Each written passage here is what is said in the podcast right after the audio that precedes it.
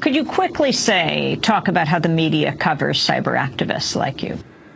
Yeah, most of most of the the focus has been on on what the mainstream form of hacking, like like what the folks at Lowell Security do, like what what X has done on BART.gov. Um, you know, and uh, the original meaning of the word hack is simply to use a system in a way its designer didn't intend, to play a clever clever technical trick. And that, that goes back to the origi- origins of, of computer programming. And so when you talk to a computer programmer who's like really in the groove and like writing good code, he'll tell you he's hacking code. Um, that's, that's something that is in some ways very different than hacking or defacing a website, but um, falls under under that rubric of using systems in in clever ways. And so, you know, I consider myself a code hacker, um, but I don't hack websites. I don't DDoS sites. I don't do anything illegal. My wife would kill me.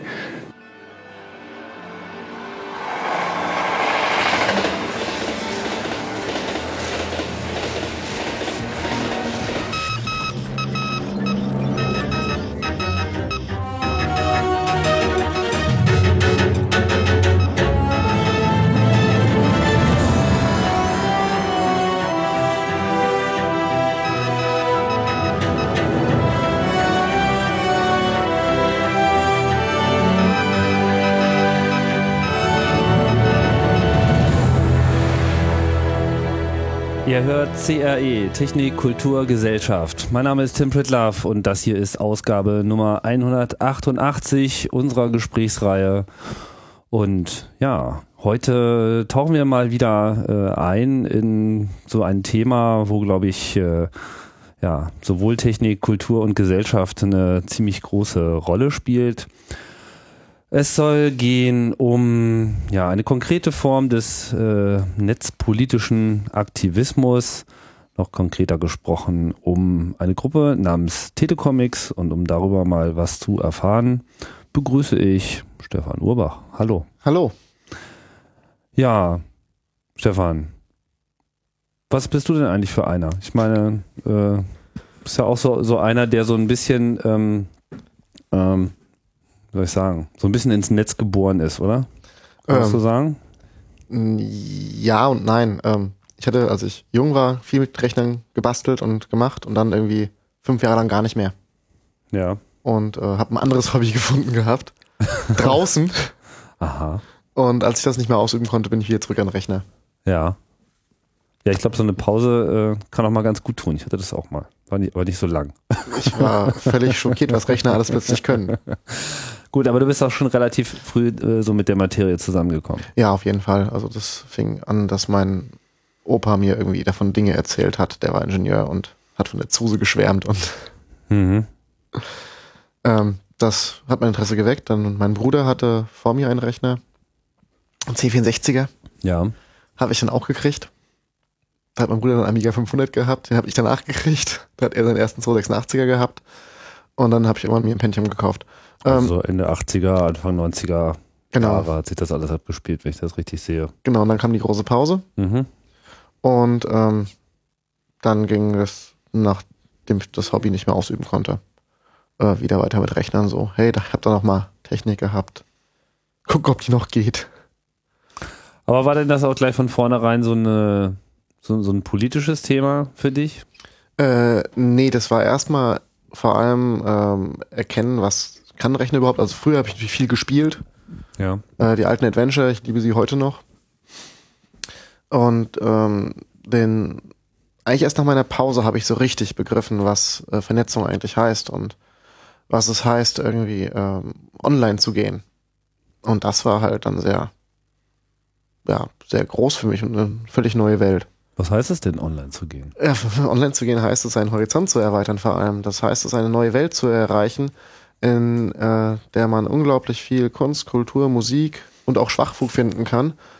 Und äh, das, die Mischung macht's halt.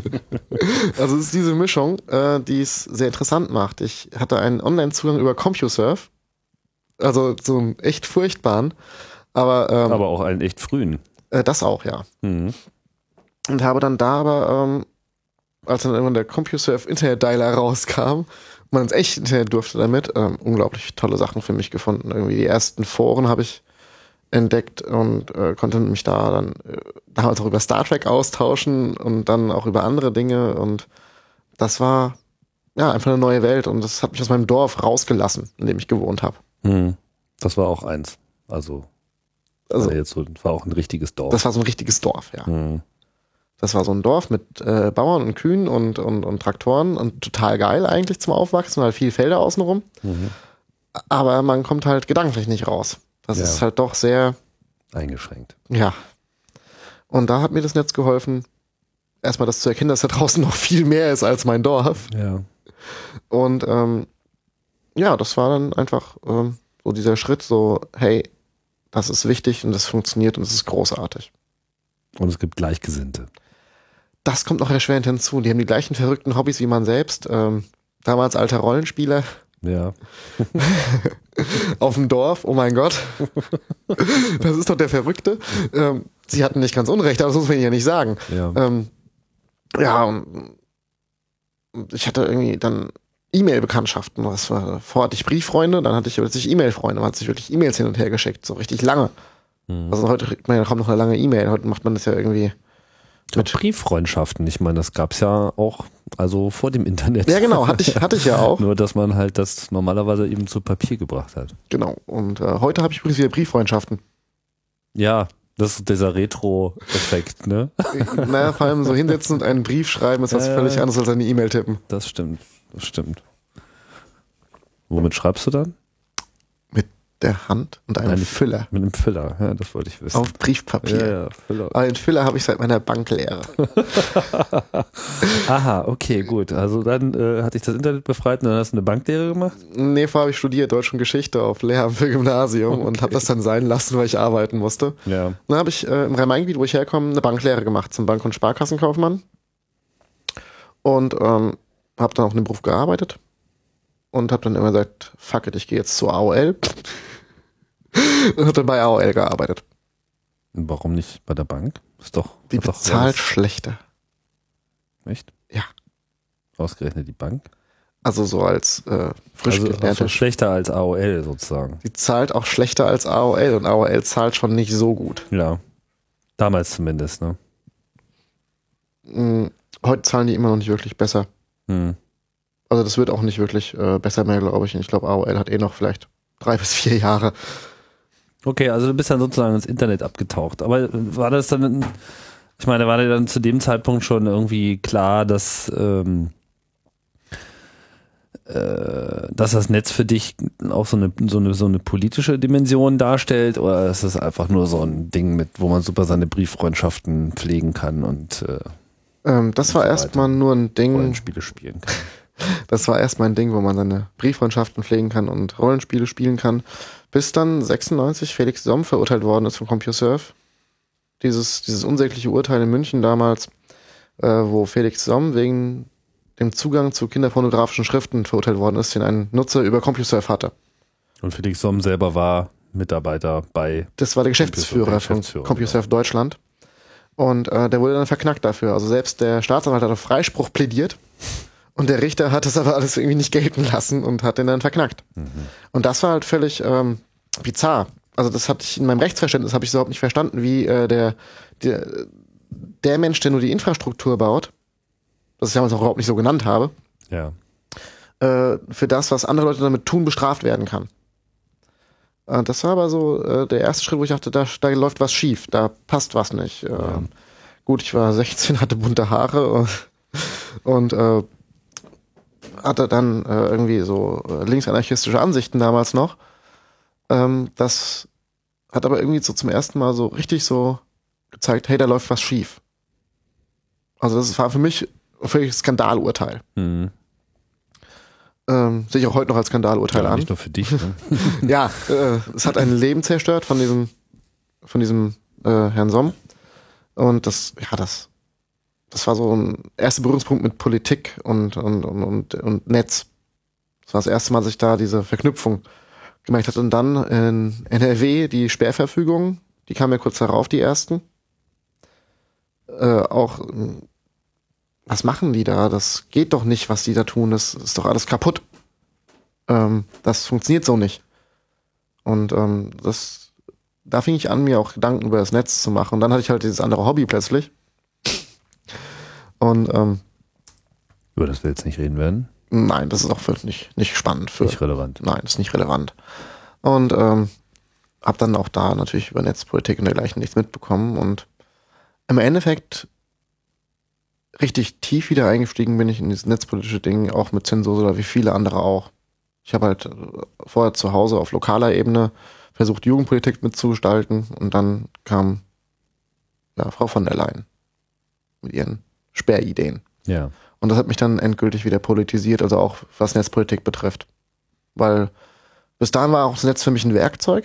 Also ich habe es viel benutzt als Werkzeug und plötzlich ähm, hat äh, man Das Gefühl hat, es will einem jemand das Werkzeug wegnehmen. genau. Und ähm, ja, das hat mich dann also endgültig wieder politisiert.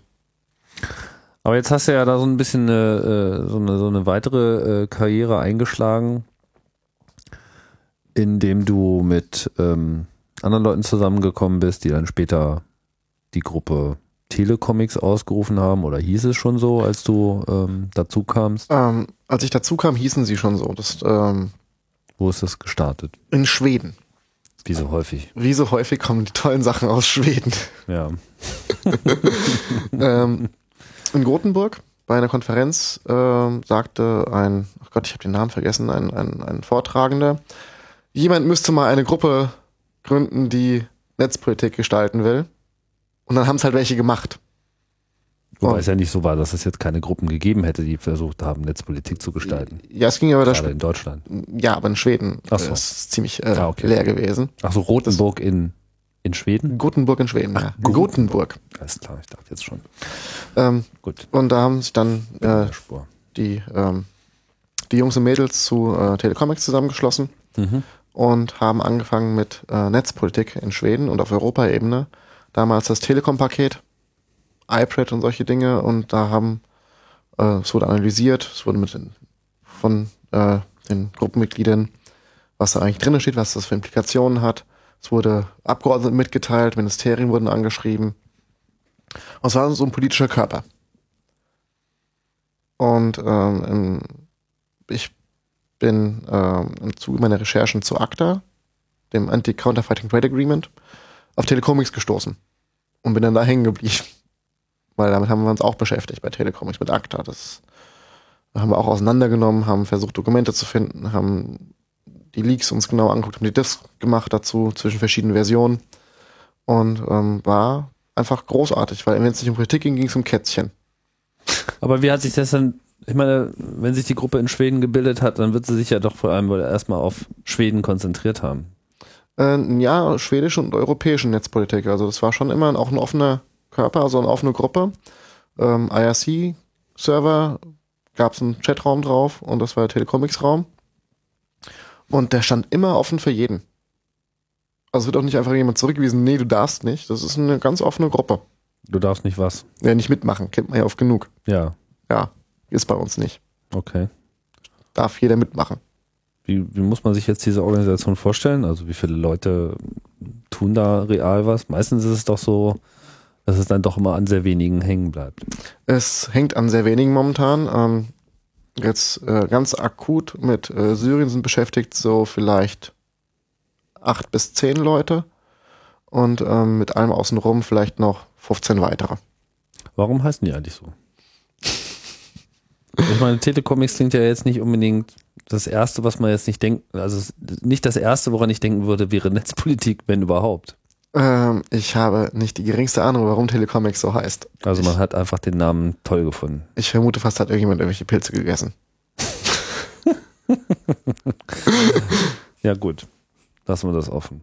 Ja, Aber du bist jetzt quasi einfach äh, über IRC dazugestoßen, jeder war eingeladen, du hast gesagt, hier, äh, was ihr macht, finde ich interessant und dann war sozusagen ACTA, also dieses ge- geplante, weitgehend geheim gehaltene internationale Handelsabkommen zur Verfolgung von allem möglichen Urheberrechts- und äh, Markenrechts äh, Klimbim, was ja immer noch m, ja, drohend äh, im Raum steht. ja.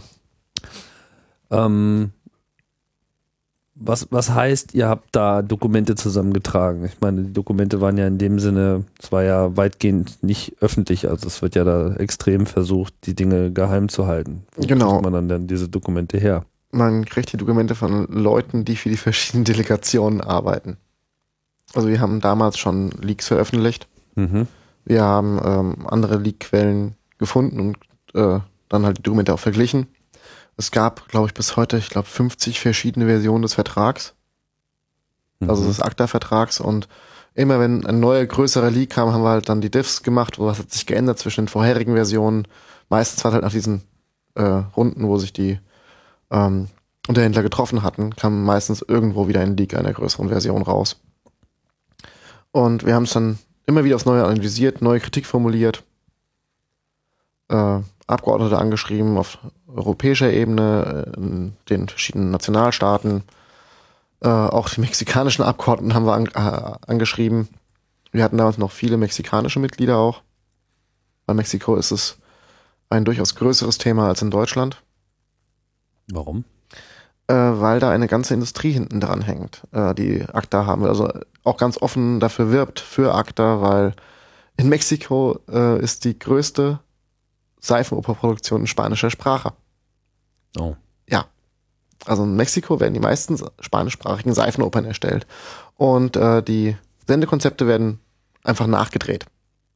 Also es gibt einfach dann in anderen spanischsprachigen Ländern einfach Firmen, die das nachdrehen, weil es billiger ist, als die Lizenz zu kaufen. Mhm. Mit ACTA könnte man das erfolgreich oder erfolgreicher ähm, ja, verfolgen. Ja, verstehe. Und deswegen äh, will die mexikanische Regierung ACTA haben und hat da sehr extrem, sehr krass äh, dafür Arbeit betrieben, auch mit Werbekampagnen dafür. Mhm. Und dadurch hatten halt auch viele Mexikaner. Okay. Das heißt, Telecomics hat sich eigentlich mehr eines Themas angenommen und es dann soweit internationalisiert, wie äh, das Thema es verlangt hat. Ja. Jetzt gar nicht so sehr, dass man sich so als schwedische äh, Gruppe verstanden hat oder primär so als europäische Gruppe, sondern es gab halt einfach nur dieses diese Feststellung aus, aus einer schwedisch-europäischen Perspektive, dass jetzt hier äh, was äh, äh, im Busche ist, was einem, ne, wo man, wo man jetzt sozusagen nicht äh, einverstanden ist und dann verfolgt man das und trägt es aber dann äh, im Zweifelsfall sogar in an andere äh, Kontinente hinein. Und das funktioniert auch sehr gut eigentlich. Also man, wir sind gut vernetzt mittlerweile. Das heißt, eigentlich hat sich die Gruppe extrem schnell verinternationalisiert. Ja, also es waren wirklich, bei der Gründung waren das irgendwie fünf, sechs Schweden Mhm. und das ist halt nicht mehr so. Ja. Also das ist, die sind zwar immer noch da, aber es nicht die einzigen. das sind nicht die einzigen.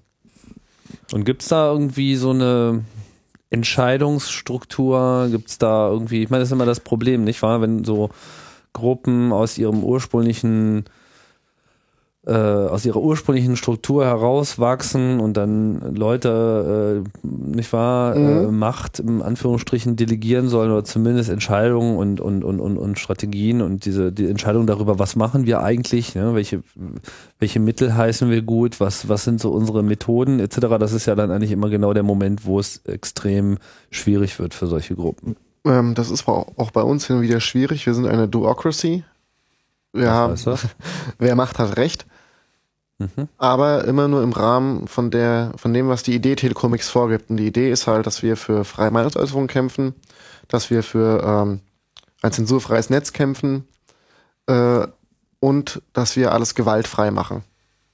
Ja. Also wir würden auch niemals zu Gewalt aufrufen mit einer Aktion. Und ähm, ja, das ist halt die Idee Telecomics. Also wir lassen uns nicht von Parteien vereinnahmen, wir lassen uns nicht von äh, NGOs vereinnahmen dafür. Die Versuche gab es durchaus. Äh, wir werden nicht anfangen zu sagen, dass irgendjemand der Che- Chef oder der Leiter von Telecomics ist, den gibt es nämlich nicht. Mhm. Es ist halt ein IRC-Kanal, der halt irgendwie das entscheidet. Man diskutiert halt kurz über ein Thema. Also ich habe hier eine Idee, ich bringe die jetzt ein und dann diskutiert man kurz drüber und macht dann einen neuen Kanal auf, um es dann darin auszuarbeiten. Damit den, den Hauptkanal nicht damit zuspammt. Ja. Und entweder kommen Leute mit und helfen, oder aber es ist anscheinend eine schlechte Idee Ja. und man ist allein in dem Channel und kann es vergessen. Das hat natürlich auch Vorteile, ne? weil man ja auch gleich merkt, ob ob, das, ob man sozusagen Mitstreiter findet. Genau. Und wir sind halt dadurch auch recht schnell und flexibel. Wir können recht schnell reagieren. Ja. Und äh, das ist unser Vorteil. Wir sind schnell. Was heißt schnell? Wie schnell geht das? Hast du mal ein Beispiel für so eine neue Idee, die äh, einen neuen Kanal erfordert hat und wo dann auch Leute bereit waren, in einem weiteren Kanal mitzudiskutieren? Ja, das war, als äh, in Ägypten das Netz abgeschaltet worden ist und wir keine Nachrichten mehr bekommen haben aus Ägypten. Und ähm, Also jetzt Anfang 2011, genau, der arabische Frühling, wie es so schön heißt. wie er noch genannt wird. Ja, Ist ja bald, ist ja bald schon Winter. sehr gut. Aber wir alle wissen, was äh, los war. Ähm, wobei jetzt in Tunesien ging es ja eigentlich los. Also Tunesien hatte in dem Sinne noch keine Auswirkungen gehabt. Nee, noch nicht, weil da haben wir noch Informationen bekommen. Da haben Nachrichten reinge rein, zu uns rübergeschwappt. Man konnte das verfolgen, wunderbar. Ähm, tunesische Blogger konnten sich austauschen. Also Informationen sind geflossen. Ja. Das war in Ägypten ja nicht mehr der Fall. Da hat der Mubarak dann am Anfall von Wahn gemeint, ich schalte jetzt mal das Netz ab. Naja. Also Lass es abschalten. Und ähm, es war halt tot. Da kam halt nichts mehr aus Ägypten raus an Okay, Informationen. also wir reden jetzt konkret über den Moment, wo Sie der Meinung waren, gegen diese Proteste auf dem Tahrirplatz und äh, in anderen Teilen Ägyptens und Kairos äh, natürlich auch. Jetzt müssen wir quasi die Kommunikation vollständig unterbinden und da uns nichts Besseres einfällt, äh, wie wir das irgendwie kontrollieren sollen, ähm, schalten wir es einfach ganz ab. genau, das war der Plan. Also vorher ist schon das Handynetz abgeschaltet worden. Aber war denn jemand von euch zu dem Zeitpunkt wirklich auch dran an diesen Informationen? Ich meine, okay, Tunesien, man hat das so beobachtet. Habt ihr es auch wirklich schon jetzt als Gruppe äh, verfolgt oder gab es einfach nur so Einzelne, die es interessant fanden? Wir haben es als Gruppe verfolgt und haben die Nachrichten auch aggregiert und äh, weiterverteilt, haben Quellen zu den Nachrichten auch gesucht. Also das ist ja, wir finden ja Quellen immer total wichtig. Mhm. Äh, also nicht einfach nur eine Behauptung rausschmeißen, sondern die Quelle dazu, sei es ein Video, sei es ähm, ein Fernsehbeitrag, ein Blogbeitrag, was auch immer. Und das ging halt nicht mehr. Und ähm, dann haben wir von äh, haben wir diskutiert, was machen wir? Das Netz ist weg. Und dann kamen wir auf die Idee, machen wir das, das mit, mit Modems. Lasst uns Modem-Dial-In-Points bauen. Ja. Ähm, kurz drüber gesprochen, klingt gut, neuer Kanal aufgemacht, rein, äh, über Konfiguration gesprochen, technische Details, wie machen wir das jetzt? Und dann vier Stunden später lief der nächste, äh, lief der erste Server, auf den man sich über eine Telefonnummer einwählen konnte und danach Internet hatte. Also das war Quasi wie in den guten alten Zeiten. Ja? In den ich meine, guten alten heutzutage Zeiten. nimmt man das ja irgendwie gar nicht mehr so sehr wahr. Ne? Internet kommt aus der Dose und äh, zwar mehr oder weniger direkt. Man muss da zwar noch was ranbammeln, aber Ja. es ist nicht so wie früher, dass man äh, erstmal den Weg über das Telefonnetz äh, suchen muss, sondern das Telefon oder der, der Internetanteil im Telefonnetz hat sich so weit schon an einen herangekrochen, dass es äh, irgendwie immer da ist und man muss, man hat vor allem, auch wenn das jetzt technisch äh, natürlich auf der niedrigsten Ebene nach wie vor so ist, man muss sich in dem Sinne nicht mehr einwählen. Also man kann zumindest üblicherweise sein Netz einfach immer anhaben. genau Das, das war ja vor einigen Jahren noch eine völlig undenkbar. v- völlig, völlig absurde äh, Idee. Also für manche war das eine völlig absurde Idee. Für mich war das persönlich jetzt noch nie eine absurde Idee. Aber man, man, man gewöhnt sich ja schnell daran. So. Ja. ihr habt quasi wieder die, die 90er Jahre äh, aufgerufen, zumal es natürlich jetzt nicht so ist, dass in Ägypten überall DSL existiert. Äh, nee, in Ägypten existiert viel ISDN, Ja. aber auch noch viel analoge Leitungen. Das heißt, die Leute hatten diese Modems ohnehin und haben sich eigentlich Die- lokal eingewählt. Die haben wir auch fast alle noch. Und zwar, wenn unser Ne- äh, Notebook nicht älter als ein halbes Jahr, dreiviertel Jahr ist, hat es noch meistens, außer es ist von Apple, ja. eine Modemdose hinten drin.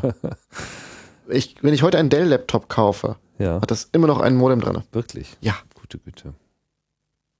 das gut, ist die Dose, die keiner benutzt. Ja, okay, gut. Aber das muss man sich jetzt auch mal klar machen. Also da war es sozusagen auch noch ähm, nicht, nicht nur jetzt vorhanden, ja, also es war jetzt nicht nur eingebaut, sondern auch im aktiven Gebrauch. genau, in Benutzung. Sodass sich eigentlich für die Leute in dem Moment das nur so weit geändert hat, dass sie eine andere Telefonnummer anrufen. Ja, aber die mussten wir auch runterbringen, die Nummern. Genau, das wäre meine nächste Frage gewesen. Ich meine, jetzt allein nur so einen Server irgendwo äh, aufzusetzen und wie bringt man jetzt in ein Land, was kein Internet hat, diese Nachricht? Naja, sie haben Faxgeräte. Und wir können faxen.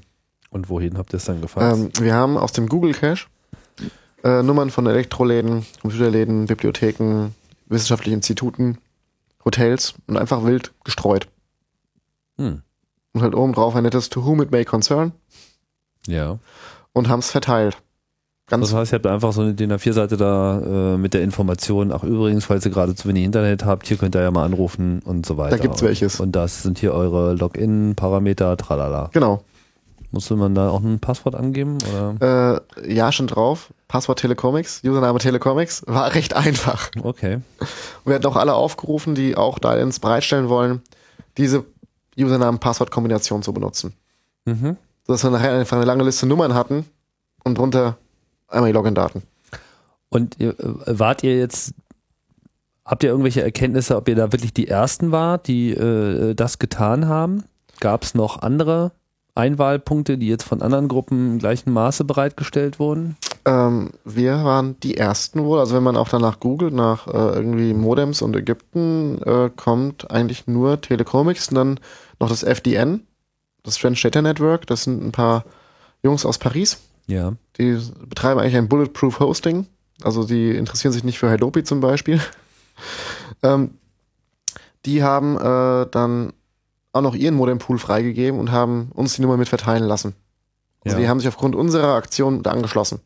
Genauso wie der Provider 4XS aus äh, XS, XS for All aus den Niederlanden, der hat das auch gemacht. Und der Verein Free.de aus, äh, aus dem Ruhrpott. Mhm. Die haben auch ihren Modempool hochgefahren und uns die Einwahldaten gegeben.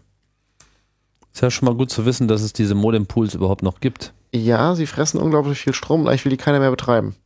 Aber wirklich. Ja. Mhm. Also sie sind äh, in, in der, also so, so eine Maschine, wo die ganzen Modempools drin sind, das ist 20 Jahre alte Technologie. Ja, ja. Strom sparen ist nicht wirklich angebracht gewesen. Ja. Und ähm, ja, unglaublich teuer im Betrieb.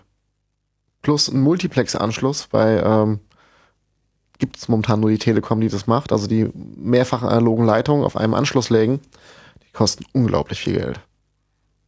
Ja, aber man muss ja jetzt, also in Deutschland braucht man ja keinen analogen Anschluss, um analoge Anrufe entgegenzunehmen. Man kann das ja auch genauso über ISDN machen. Mm, ISDN nicht mit Multiplex-Anschluss, nicht, nicht richtig gut. Also es ist mit analogen Anschlüssen echt besser. Weil es da nicht die entsprechende Hardware für gibt, Ja. oder was? Ja. Wirklich? Ja, es gibt ISDN-Einwahl.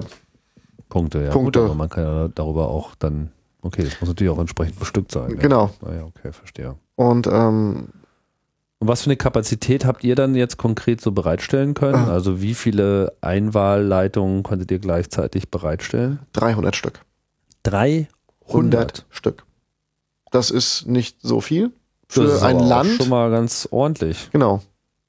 Wo, also das war, das, das umfasst jetzt auch Access for All und die anderen oder Genau, das, das, jetzt nur das umfasst also die auch dazu. So alles, was sozusagen jetzt sich äh, daran beteiligt Genau, hat. also Access for All und äh, FDN hatten zusammen, ich glaube, 80 Leitungen knapp, plus die Mhm. 20 aus dem Pod, also 200 von Privatpersonen ungefähr. Ah, okay, private Leute, die dann einfach gesagt haben, hier, zack, ich habe auch noch eine Leitung, warum Genau, nicht? gebe ich her. Okay, cool. Ja. Na, Und auch 300 aus der ganzen Welt. Und gibt es irgendwelche Erkenntnisse darüber, wie viele davon auch gleichzeitig genutzt wurden? Äh, wir haben äh, eine Philosophie bei Telecomics nicht zu loggen, außer am Anfang, um zu überprüfen, ob die Dinger funktionieren. Ja. Äh, das FDN konnte sie nicht abschalten. Die haben uns geteilt, es waren zu 85 Prozent ägyptische Nummern, die bei ihnen angerufen haben. Mhm. Also die Nummern waren ja öffentlich, konnte ja jeder benutzen. ja, ja, klar. Aber zu 85 Prozent waren es äh, ägyptische Nummern. Und ähm, also ich habe auch einen Server betrieben. Das waren auch die ersten zehn Anrufe, habe ich mir angeguckt, wer das denn macht. Das waren auch äh, überwiegend Ägypter. Ähm, kleiner Spaß am Rande. Einer hat dann aus den How I Met Your Mother runtergeladen. ich vermute, der Torrent-Client war noch an im Hintergrund. Aber ich fand das gut. Ja. Und ähm, ja, also das insgesamt war schon eine überwiegende Nutzung durch ägyptische Bürgerinnen und Bürger da. Okay. Aber was, was ist jetzt dein Gefühl, wie viele Leute da ähm, davon wirklich real Nutzen gezogen haben? Real Nutzen gezogen haben davon, ähm, ich glaube, fast jeder, der es benutzen konnte, denn er war in dem Augenblick wieder frei zu sagen, was er möchte, egal zu wem. Und äh, als Beispiel, was für mich, mich am meisten getroffen hatte, also auf einer emotionalen Ebene, war die Mail, nachdem der ganze Kack da vorbei war in Ägypten, von einem ähm, jungen Mann, der uns eine Dankes-E-Mail schrieb, dass er über unsere Infrastruktur seinen Eltern in London eine E-Mail schreiben konnte, dass es ihm gut geht. Und dafür haben wir das gemacht, genau dafür. Ja. Was war denn so euer Eindruck? Ich meine, es gab ja, äh, und gibt auch immer noch, was diese ganze arabische Revolution, insbesondere die in Ägypten betrifft, viel Diskussion darüber, welchen Anteil das Internet an diesem Aufstand gehabt hat. Ja, ähm, Wie schätzt du das ein? ich habe da eine ähm, gespaltene Meinung. Einerseits finde ich das, äh, möchte ich es gern glauben, weil man es gern glauben möchte. Ja. Andererseits habe ich äh, aus, der, den Gesprächen mit den Leuten einfach festgestellt, nö. Also ähm, in Ägypten sind sie auf dem, sind, nachdem das Netz aus war, sind die Leute aus ihren Häusern raus, weil sie sauer waren, weil sie ihr Netz wieder haben wollten. Ja. Ähm, also war, was war nicht mehr vorhanden, sie waren, sie konnten nicht mehr online gehen, sie waren sauer und sind deswegen noch mehr auf den Tahrirplatz geströmt. Also sozusagen eher der, der Entzug des Internets hat dazu geführt. Naja gut, aber bis zu dem Zeitpunkt gab es ja schon den Protest. Genau, den Protest gab es schon. Ähm, Und ist halt auch die Frage, hätte sich dieser Protest so überhaupt finden können? Also ich denke, so eine der Thesen, die im Raum stehen, sind, ist ja ganz unzweifelhaft, dass es schon immer viel ähm, Unzufriedenheit gegeben hat Ja. mit, den, äh, mit der Ist-Situation. Und das mag viele Jahrzehnte zurückgehen. Nur das Problem ist, man stellt sich halt erst gegen das, was einen unterdrückt, wenn man das Gefühl hat, dass genug andere mitziehen und derselben Meinung sind. Und natürlich ist ein Teil einer Staatspropaganda oder welcher Propaganda auch immer, immer dieses äh, Gefühl aufrechtzuerhalten, alle sind dafür, alle geht's gut, hier gucke mal, äh, nationaler Feiertag, 100.000 Leute in der Straße, alle jubeln und halten irgendwie äh, das Gesicht unseres lieblichen Führers äh, hoch und so. Und auch wenn man irgendwie weiß, dass da irgendwie Druck dahinter ist, du kannst ja halt nicht direkt ausrechnen, wie viele sind jetzt hier gezwungen und wie viele sind vielleicht wirklich einfach so hirngewaschen, dass sie da einfach mitziehen. ja. Und ich denke, ähm, dass es dazu beigetragen haben mag, die Nutzung von Facebook und anderen sozialen Netzwerken, also generell einfach diese Kommunikation mit dem Internet, so wie du das ja mit dem Dorf vorhin auch so schön geschildert hast. schneller ja? halt. Du machst, äh, du schaltest das Internet ein, du bist irgendwie in der Kommunikation und auf einmal merkst du, äh, da draußen sind ja noch Leute, die denken ja genauso wie ich, ich bin ja gar nicht so anders. Und äh, in gewisser Hinsicht kann ich mir sehr gut vorstellen, ich weiß es nicht, aber ich kann mir sehr gut vorstellen, dass es so eine ähnliche Katalysatorfunktion grundsätzlich in den letzten Jahren gegeben hat mit dem Netz und dass es eben jetzt nur zu so einer Kulmination kam. Also ja, die gibt es, aber ähm, also natürlich, die Menschen tauschen sich aus. Ähm, wenn wir uns gucken in Ägypten, die Aufstände sind vor allem wegen der Korruption entstanden. Mhm. Also nicht mal gegen den Präsidenten, sondern wegen der Korruption Im System. im System an sich. Ja. Ähm, die ersten Demonstrationen auf dem Tahrirplatz waren Antikorruptionsdemos. Mhm. Ähm, das hat sich dann gewandelt, als unter anderem äh, ein junges Mädchen von Sicherheitskräften vom Platz gezerrt worden ist, in der Seitengasse geschlagen worden ist. Ähm, sie daraufhin ein Video online stellte, wo sie äh, sich laut darüber beschwerte, dass keiner der Männer da war, sie zu beschützen. Und sie und ihre zwei Freundinnen gehen morgen wieder demonstrieren. Und wenn sie echte Männer sind, kommen sie mit und passen auf sie auf. Mhm. wow. Ja, also das, äh, da solche Art Botschaften verbreiten sich halt schnell. Ja. oder schneller. Diese Viraleffekte haben wir jetzt endlich. Ähm, es ist halt keine Facebook-Revolution im Sinne, wie es oft propagiert wird, sondern es ist einfach eine Nachrichtenrevolution. Die Leute können Nachrichten austauschen. Die Plattform ist aber erstmal völlig egal. In dem Fall ist es halt Facebook, weil das können die Leute bedienen. Mhm. Und äh, wir haben es halt als Nerds nicht hinbekommen, einfach mal schönere oder bessere Plattformen zu bauen, die man benutzen kann. Wenn ich einer von denen wäre, würde ich auch das benutzen, was ich verstehe, was ich bedienen kann. Wobei ich jetzt nicht sagen würde, dass Facebook nicht unbedingt, dass da keine Nerds beteiligt gewesen sind. Ne? Also man könnte auch sagen, Facebook ist so das Erste, was die Nerds mal hinbekommen haben, was dann alle benutzen. Oder Wobei so, ich würde ja. sogar sagen, es ist das Zweite. Das andere hast du nämlich eigentlich auch schon genannt. Das war seinerzeit dieses AOL. Mhm. Ich meine, AOL ist seinerzeit auch genauso äh, ausgebuht worden, so von den Eingesessenen, so, ach, hier Internet für die Dummen und so. Ne? Mhm. Aber die Dummen waren dann halt doch sehr glücklich, weil äh, auf einmal war nicht mehr alles so äh, furchtbar technisch und super kompliziert, sondern eigentlich war auch da der Ansatz das gleiche. Ne? Man präsentiert so quasi so ein integriertes Portal, wo die wesentlichen Kommunikationsfunktionen, sprich hier Mail, Chat. Forum, Chat etc., alles irgendwie mit drin ist und es geht dann halt. Ne? Und äh, Genau. dass man dann nicht wahrnimmt, dass das Internet theoretisch noch mehr äh, bereitstellt, wenn man doch schon eigentlich alles hat. Das ist ja auch nachvollziehbar. Das gleiche Problem haben wir mit Facebook ja heute auch. Mhm. Aber das Genau. ist, glaube ich, auch eine andere Diskussion. Ja gut, aber, Aber- spielt natürlich hier schon mit rein und das auch einfach, weil es ist, äh, man, man ist äh, immer schnell dabei, bei Facebook so eine negative Konnotation äh, mitschwingen zu lassen, wenn es jetzt, sagen wir mal, hier um die äh, eingefleischten äh, Netzbenutzer geht. Mein Problem ist einfach nur, dass wir äh, es nicht schaffen, das Netz so zu gestalten, dass man eben gerade nicht mehr so ein geschlossenes System wie Facebook oder AOL braucht. Das ist das, was mich immer stört. dass wir es nicht schaffen, das, alles noch zu komplex. das nicht bedienbar zu machen für die meisten Menschen. Hm. Das ist meine Kritik an dem Ganzen. Die teile ich auch Und vollständig. ach, das freut mich. ja, das ist, das ist Ja, also- elend. äh, auch so ein Forensystem ist nicht trivial zu bedienen, nach wie vor nicht. Mhm. Und das haben, ist halt in Facebook einfach gelöst. Da funktioniert es. Genau. Punkt. Und ähm, ja, das ist halt, äh, das, also es hätte jedes System sein können, das eine breite Akzeptanz genießt, wo ich Nachrichten austauschen kann. Also es war jetzt halt, momentan ist es halt Facebook, deswegen haben sie es benutzt. Genau. Ähm, die cooleren Kids haben dann Twitter benutzt. Und das ist halt wirklich so, das sind die cooleren Kids gewesen, die Twitter benutzt haben. Ähm, um halt auch dann schnell äh, Nachrichten auszutauschen, wenn man sich Bilder anschaut auf dem Tahrirplatz, sie haben äh, Laternen aufgebrochen, um dann an den Strom ranzukommen, ihre Handys zu laden. Oh. Super. Ja, Ja. Stimmt, das sind ja quasi alles potenzielle Steckdosen. Das sind alles potenzielle Steckdosen und es gibt auch da Elektriker, die nochmal schnell eine Steckdose draus gebaut haben. Hm, Ich fange gerade ganz anders an, über Laternen nachzudenken. Das ist wundervoll, Laternen. Ja, die sind ja. aber hier drin, äh, in Berlin sind die aber doppelt gesichert. Also, ja, ja, ich mache mir da noch keine Hoffnung, um ehrlich zu sein. Gut, aber ähm, wie ist denn das jetzt mit, mit Telecomics weitergegangen? Also ihr habt jetzt äh, diesen Modempool bereitgestellt und ich könnte mir vorstellen, dass, dass das dann auch so für die Gruppe selbst auch erstmal ein sehr sinnliches Erlebnis gewesen sein dürfte. Es war äh, erstmal halt äh, spannend, so, wir haben Leute online gebracht und dann haben wir uns überlegt, so, was haben wir eigentlich gerade getan? Also dann haben wir erstmal überlegt, was haben wir gerade eigentlich getan? Wir haben uns mit einem, mit einer Regierung angelegt. Wir haben gesagt, nee, sorry, läuft nicht. Mhm. Was ihr da macht, finden wir doof.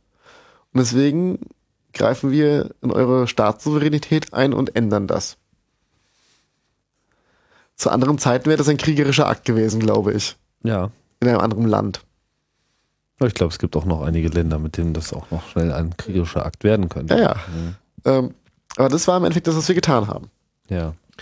Ähm, haben wir gemeint, okay, ist jetzt halt so, weitermachen, ähm, Leuten weiterhin Aufklärung geben, weil wir uns war nicht klar, wenn das Netz wieder, wieder da ist, was passiert dann? Äh, ist das Netz dann überwacht oder nicht? Ähm, wie frei können danach die Leute kommunizieren? Also haben wir How-Tos geschrieben, wie benutze ich äh, Tor zum Beispiel, wie kann ich sicher kommunizieren, was ist PGP, wie benutze ich das? Gab es denn eigentlich irgendwelche konkreten Abwehrmaßnahmen seitens der, der Ägypter? Also ich meine, nachdem sie das Netz abgeschaltet haben, ist denen irgendwie, das, ich könnte mir vorstellen, dass denen das auch jetzt nicht entgangen ist, Äh, äh, doch, dass ihr überall Faxe hingeschickt habt. Glaub, ich glaube schon. Ich glaube, sie haben es nicht begriffen, was wir damit eigentlich getan haben. Weil beim nächsten Land dann, das wäre dann Ja. beim nächsten Land, haben sie uns Reinwahlnummern gesperrt. Okay, Und das war in Libyen. alles klar. Da wurden unsere Nummern gesperrt. Es ging nicht. Da, da waren schon alle von vornherein gesperrt oder also waren es dann dieselben Nummern eigentlich wieder? Dieselben also, Nummern waren gesperrt. Wir haben dann einige Nummern wechseln können. Das ist aber nicht trivial, mal die Nummer zu wechseln. Ja, klar. Äh, geht auch nicht schnell. Ähm, da, die waren dann nicht gesperrt, aber ansonsten waren unsere Nummern gesperrt. Und da hat, glaube ich, ähm, da haben libysche Dienste einfach aufgepasst. Ja, ich was da glaube, die haben passiert. sich das schon äh, ziemlich genau angeschaut. So, äh, ich meine, immerhin links und rechts äh, fallen die Diktatoren. Ähm, Ja. Das konnte dem Gaddafi ja nicht ganz egal sein. Letztlich hat es ihm wenig genützt, wie wir gemerkt haben, aber zumindest äh, wussten sie schon, wer ihr Feind ist. Mhm, Und die waren ja auch sehr geschickt gewesen. Sie haben es jetzt nicht abgeschaltet. Sie haben es gedrosselt. Die Durchsatzgeschwindigkeit. Ja, sie haben das Netz langsam gemacht. Die war generell. abends und am Wochenende langsamer. Ah, Ja. Äh, es muss sich beschweren, dass kein Netz da ist. Es ist ja da, es ist nur sehr langsam und macht keinen Spaß mehr zu benutzen. Also ein YouTube-Video gucken war wohl eher nicht Spaß. verstehe. Aber Twitter Dann- geht noch. Ja, das war aber nicht das Thema, weil das war ja trotzdem gesperrt. Also Twitter war einfach generell gesperrt Wie Facebook auch und gesperrt war. ach so. Aber auch immer nur zeitweise, also nicht durchgehend. sondern so, dass es immer so wie kann man gerade nicht erreichen und es gibt da ein Genau. Problem, aber dass niemand behaupten könnte, oh, jetzt ist ja alles vorbei. Genau. Das heißt, diesen eigentlichen psychologischen Effekt, den sie in Ägypten dann ausgemacht haben, haben sie versucht schon mal bewusst zu verhindern. Genau. Also ich fand es sehr, sehr spannend auch, das zu beobachten, wie äh, es gibt ja Seiten im Netz, wo ich mir die Durchsatzstatistiken von den ähm, anschauen kann und das war wirklich immer schön zu sehen, die, die Sinuskurven Mhm. im Endeffekt. Und ähm, ja, das, da, da waren wir auch ziemlich machtlos. Was sollten wir da tun? Großartig. Wir haben halt äh, unsere DNS-Server äh, halt geöffnet und haben halt mitgeteilt, hey, hier ist Twitter DNS-Server, also das müsst ihr eingeben, auf Twitter zu kommen. Das für Facebook, das für Google Mail. Und das ging dann auch irgendwie. Aber ähm, auch nie so eine breite, ähm, breite Kommunikation hat stattgefunden wie zu Ägypten, weil die meisten noch müde waren von, von der Ägypten-Sache. Es war einfach sehr anstrengend. Da haben wir mehrere Tage im Endeffekt durchgearbeitet und das war sehr, sehr, sehr anstrengend. Und für Libyen, war direkt danach, hatte auch keiner wirklich die Energie und die Kraft gehabt.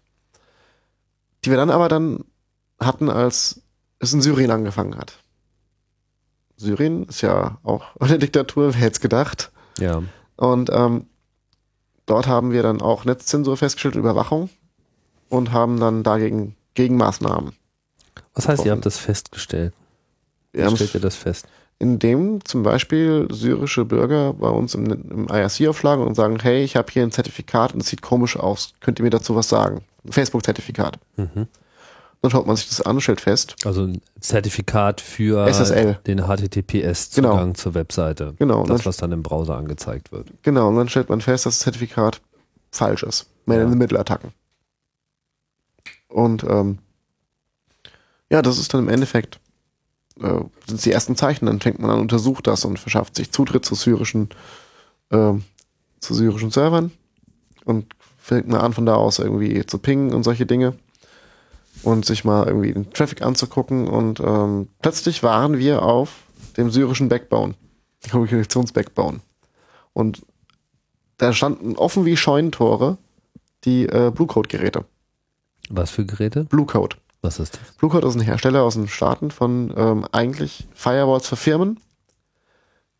Kann man aber auch sehr gut benutzen, um äh, ja, Netztraffic-Shaping zu machen, also das alles zu verdichten. Oder auch um Seiten zu sperren. Also das macht man ja, Firmen kennt man vielleicht bei einigen, dass ich nicht jede Netzseite erreichen kann. Ähm, das macht man nicht mit so einem Softwarefilter, sondern stellt man am besten Hardware hin, gerade bei großen Netzwerken und gibt den ganzen Regeln mit. Ja, dann haben wir uns Logfiles davon mal runtergeladen. Die waren damals vier Monate alt, und- also mittlerweile fünf Monate alt. Verstehe ich dich richtig? Ihr könntet von außen direkt auf die äh, finalen Firewalls des Landes zugreifen? Fast direkt, ja. Und die waren einfach schlecht geschützt? Oder? Schlech, also schlechte Admins, ja, sehr schlechte Admins. Also es war jetzt gar nicht mal so eine ausgeprägte kriminelle Energie vonnöten, um da irgendwelche Informationen zu bekommen. Nö, Hm. das war sehr einfach. Okay. Und ähm, Was ne, konnte man dann sehen? wir konnten feststellen, was mit dem Internet-Traffic passiert. Also gut, klar, gesperrt Pornografie. Das ist in so einem Land fast normal. Mhm. Äh, Glücksspielseiten, viele Werbeserver, das fand ich sehr, das fand ich sehr lustig. Online-Werbung war zum Großteil auch blockiert. Äh, verschlüsselte Facebook-Verbindung, verschlüsselte Google-Verbindung, verschlüsselte Twitter-Verbindung. Also Social Networks, die verschlüsselten Verbindungen gesperrt Damit die unverschlüsselten benutzt werden dürfen müssen. müssen. Genau, immerhin und das, können. und das dann aber auch äh, mitgeschnitten. ja. Und das war auch sichtbar? Das kann man Das in den Regeln Mitschneiden? able- das kann man ablesen in den Regeln. Aha. Also wird dann immer Alarm ge gegeben an einen Operator, den man Facebook aufruft. Und dann kann der, für, also das ist, wie das im Regelfall abläuft, dass an seinem Operator-Terminal den speziellen mitschneiden. Mhm. Aber auch halt natürlich, da es ja nicht sicher ist, Passwörter wegfischen. Hm. Das machen sie ja auch in Bahrain zum Beispiel. In Bahrain werden Passwörter weggefischt und Profile und dann wird versucht, über das Profil eines Oppositionellen den Rest der Gruppe zu unterwandern. Hm. Oh, war ja. Ja. Und was, wie lange hat euch, wie lange hat das gedauert, bis ihr da diese Analyse abgeschlossen habt in Syrien und wie lange ist das jetzt her? Ähm, das ist jetzt ungefähr, ich glaube, drei, vier Wochen her, Mhm. dass wir die veröffentlicht haben. Wir hatten sie schon zwei Wochen länger.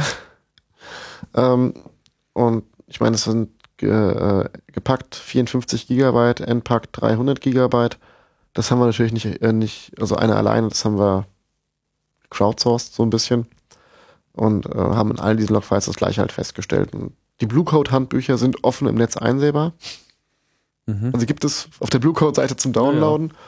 Ähm, da gibt es auch ein schönes Support-Forum. Wenn man eine Regel nicht versteht, kann man da mal nachfragen. äh, ja, und da haben wir dann äh, diese Informationen halt herbekommen und konnten dadurch die Logfiles analysieren. Und ähm, ja, haben halt dann aber auch die Sicherheits-, also äh, die Gegenmaßnahmen ergreifen können natürlich. Was für. Wir haben, wir sind durchaus in der Lage, Dateien, also Videos, Bilder, Texte aus äh, Syrien rauszuschmuggeln, ohne dass es in deinem Blutcode-Gerät auffällt. Okay. Und wie kriegt man diese Informationen nach Syrien wiederum? Ähm, Fax? IRC, IRC-Traffic wird nicht mitgeschnitten. Aha. Sicher? Ja, weil Weil ihr es ja gesehen habt. wir haben es ja gesehen. Aber Frage ich auch, mich ähm, natürlich, warum. aber ähm, ich glaube, es hat keiner mehr auf dem Schirm. Wie alt ist diese Technologie? 20 Jahre? Gute Frage. Ungefähr. It's here forever. Ja, es, ja, genau. Wer denkt denn noch, wer benutzt denn noch IRC aus den, den, den Nerds? Keine Ahnung. Also ich habe so den Eindruck, dass eine ganze Menge Leute das eigentlich äh, benutzen. Ja, ja, in, in unserer Welt vielleicht, aber da draußen doch nicht. Das ist doch das, äh, das Spannende. Also wenn ich irgendwie äh, meinem Nicht-Nerd-Freundeskreis gehe, kennt keiner IRC. Die sind froh, dass sie ICQ benutzen können. 1988. Ja. Hm. Ist über 20 Jahre alt. Ja,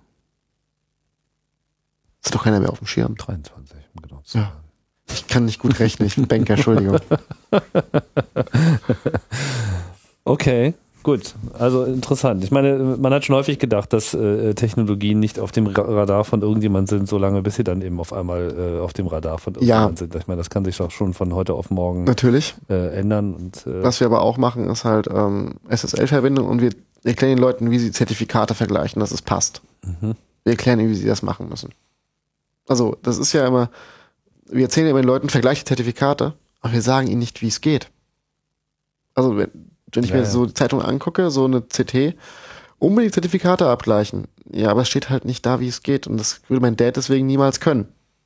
weil das ist schon eine relativ komplexe Materie. Das verstehen eigentlich auch so die advanceren äh, Leute eigentlich Ja sehr. gut, aber ich, ich kann den Leuten erklären, wie sie Buchstaben vergleichen müssen. Vom Fingerprint und vom Open Key. Das kann ich ihnen erklären. Das ist nicht schwer. Ja. Die müssen auch gar nicht wissen, warum das, äh, was da passiert. Die müssen nur verstehen, was sie vergleichen müssen. Mhm. Also das ist ja so ein Problem von, von den Nerds, dass sie auf den Anspruch haben, dass jeder das immer auch verstehen muss, was da passiert. Ich bin auf dem Punkt, er muss es erstmal bedienen können, bevor er es verstehen muss. Hm. Wie groß schätzt du denn so die eingefleischte und wirklich technik-netzaffine Gruppe von Leuten da in, in Syrien ein, in anderen Ländern? Ich meine, man hat ja immer so diese Vorstellung, dass es so ein bisschen die dritte Welt ist. Das ist ja Äh, definitiv nicht wahr. Nein. Ja, äh, also einer meiner Kontakte ist wie ist Maschinenbaustudent. ja. Ja. Ähm, es gibt viele junge Leute, die sich sehr interessieren für Technologie und für Netztechnologie, aber ich glaube, so richtig die krasse Nerdquote, wie wir das hier haben in Europa, gibt's überhaupt nicht. Also da gibt's vielleicht ein paar. eine, eine Handvoll oder zwei. Ähm, das liegt aber, glaube ich, auch daran, dass einfach ähm, der Zugang zur Technologie bei uns hier ein völlig anderer ist. Er ist hier bei uns viel freier. Mhm. Also auch von, es ist kein Teufelszeug mehr. Und ähm, ich glaube durchaus, dass äh, von denen, die jetzt mit Telecomics gearbeitet haben, ein paar sich weiter mit Technologie beschäftigen werden. Weil sie es spannend finden, weil sie sehen, was man machen kann. Mhm. Äh, das ist ja eigentlich auch gut so. Das heißt, abgesehen jetzt von konkreten Freiheitsdienstleistungen, äh, betätigt ihr euch mindestens auch indirekt so als äh, Inkubator für eine vielleicht etwas informierteren Teil der Gesellschaft, der äh, künftig dann vielleicht die technischen Maßnahmen auch schon ohne externe Hilfe einleiten kann. Äh, das auch. Also wir versuchen durch unser Wissen weiterzugeben. So viel wie geht. An so viele wie geht, weil ähm, dann müssen wir es irgendwann nicht mehr machen. Und aber auch, ähm, also wir versuchen auch für uns rauszuarbeiten, warum wir bestimmte Technologien verwenden wollen. Also ich kann natürlich meinem Dad sagen, benutzt PGP. Er wird aber nicht verstehen, warum er es tun soll. Man muss das Warum verstehen. Und als er das verstanden hat, wird er es auch benutzen wollen. Hm. Und ähm, ja, wenn ich mit meinem Dad drüber rede, der ist 67, ist nicht so leicht, weil er einfach eine andere Sicht auf das Gerät hat. Wenn ich das meinem Cousin von 17 erzähle, der ist ja voll dafür. Der nickt nur noch. Der nickt nur noch und sagt, mach ich doch schon längst. Ja. Ja, Hm. super.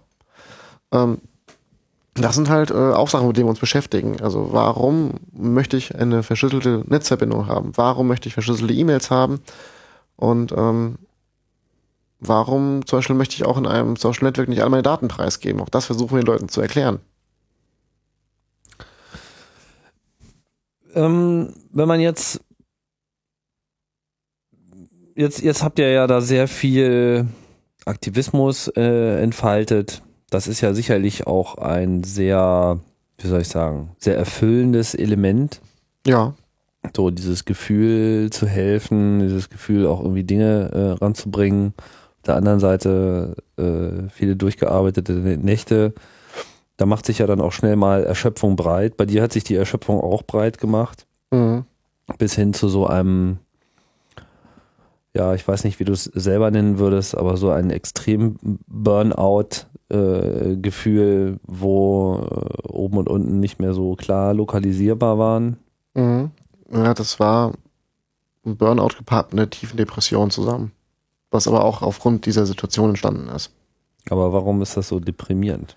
weil wir nicht nur das Positive sehen, was immer wieder passiert, sondern auch viel, viel schlimme Dinge. Wir haben Videos online gestellt, wo Menschen erschossen werden. Die haben wir halt gesehen, zuerst diese Videos.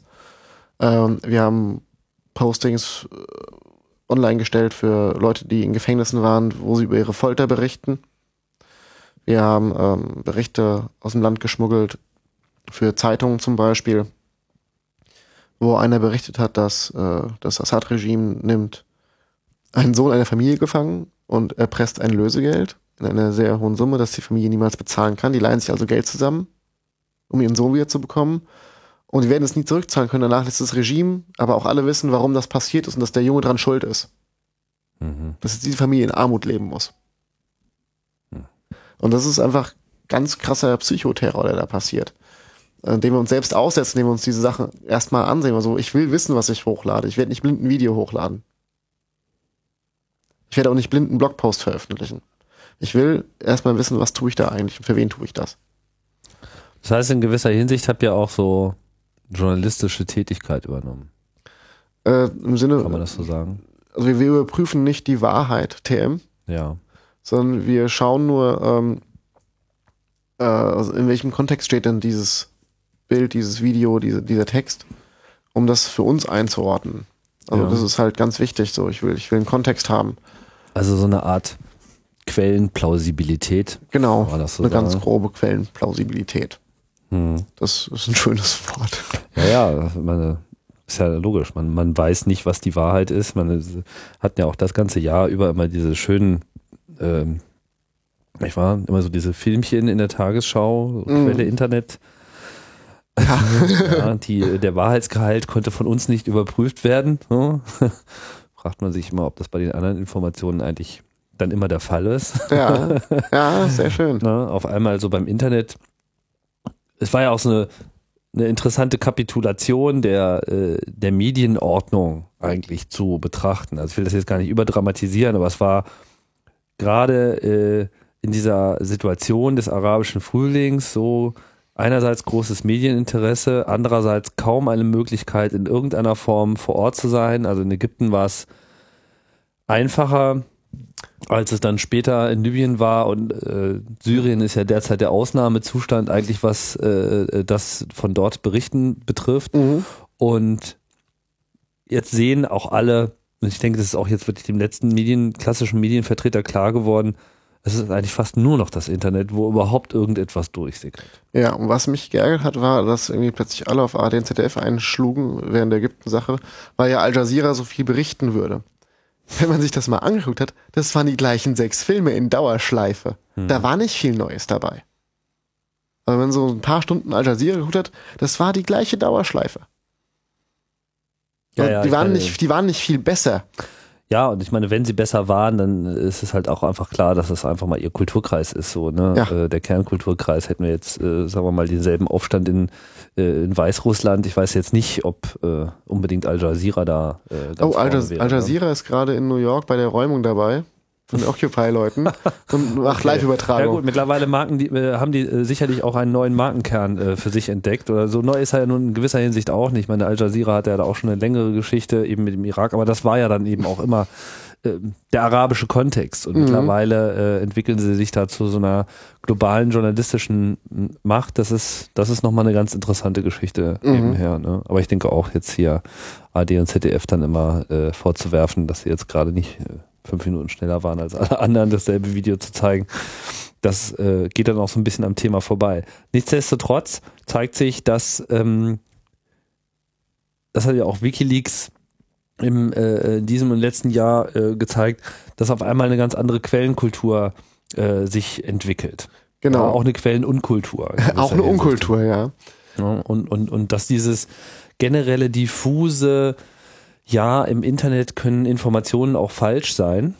Ja, Können sie. was so eine einfache Erkenntnis ist, äh, was man also bisher immer so dadurch ignoriert hat, indem man einfach das ganze Internet einfach ignoriert hat. Ja, Mhm. äh, jetzt sich einfach ähm, gezwungen sieht, diese Ignoranz einfach aufzuheben. Dass man einfach sagen muss, okay, alles klar, das war jetzt hier äh, eine Internetquelle, ja, aber die muss eigentlich genauso hinterfragt werden wie jeder andere auch. Bisher konnte man sich mal darauf verlassen, dass wenn das von unserem Korrespondenten kommt, dann kommt das von irgendjemandem, den dieser Korrespondent schon lange kennt. Also es waren immer so tradierte Kanäle, die über Jahre gewachsen sind und deswegen konnte man eben etwas trauen, nur weil es eben durch diese Tür gegangen ist. Und jetzt hat man einfach dieses große Scheunentor äh, IP-Netzwerke und äh, es kann einfach alles jederzeit von überall kommen und das erfordert natürlich auch eine ganz andere Art und Weise, darüber nachzudenken. Ja, ähm, das haben wir bei Telekomix ja auch getan und wir haben für uns festgestellt, wir werden nicht den Wahrheitsgehalt einer Quelle angeben können. Wir werden nicht sagen können, das ist wahr oder das ist gelogen. Mhm. Ähm, für uns ist es aber auch, wir sind auf dem Punkt, dass diese Bewertung muss jeder für sich selbst machen. Also jeder Konsument von, von Videos und Bildern und, und Texten muss für sich selbst entscheiden, will ich das glauben oder nicht.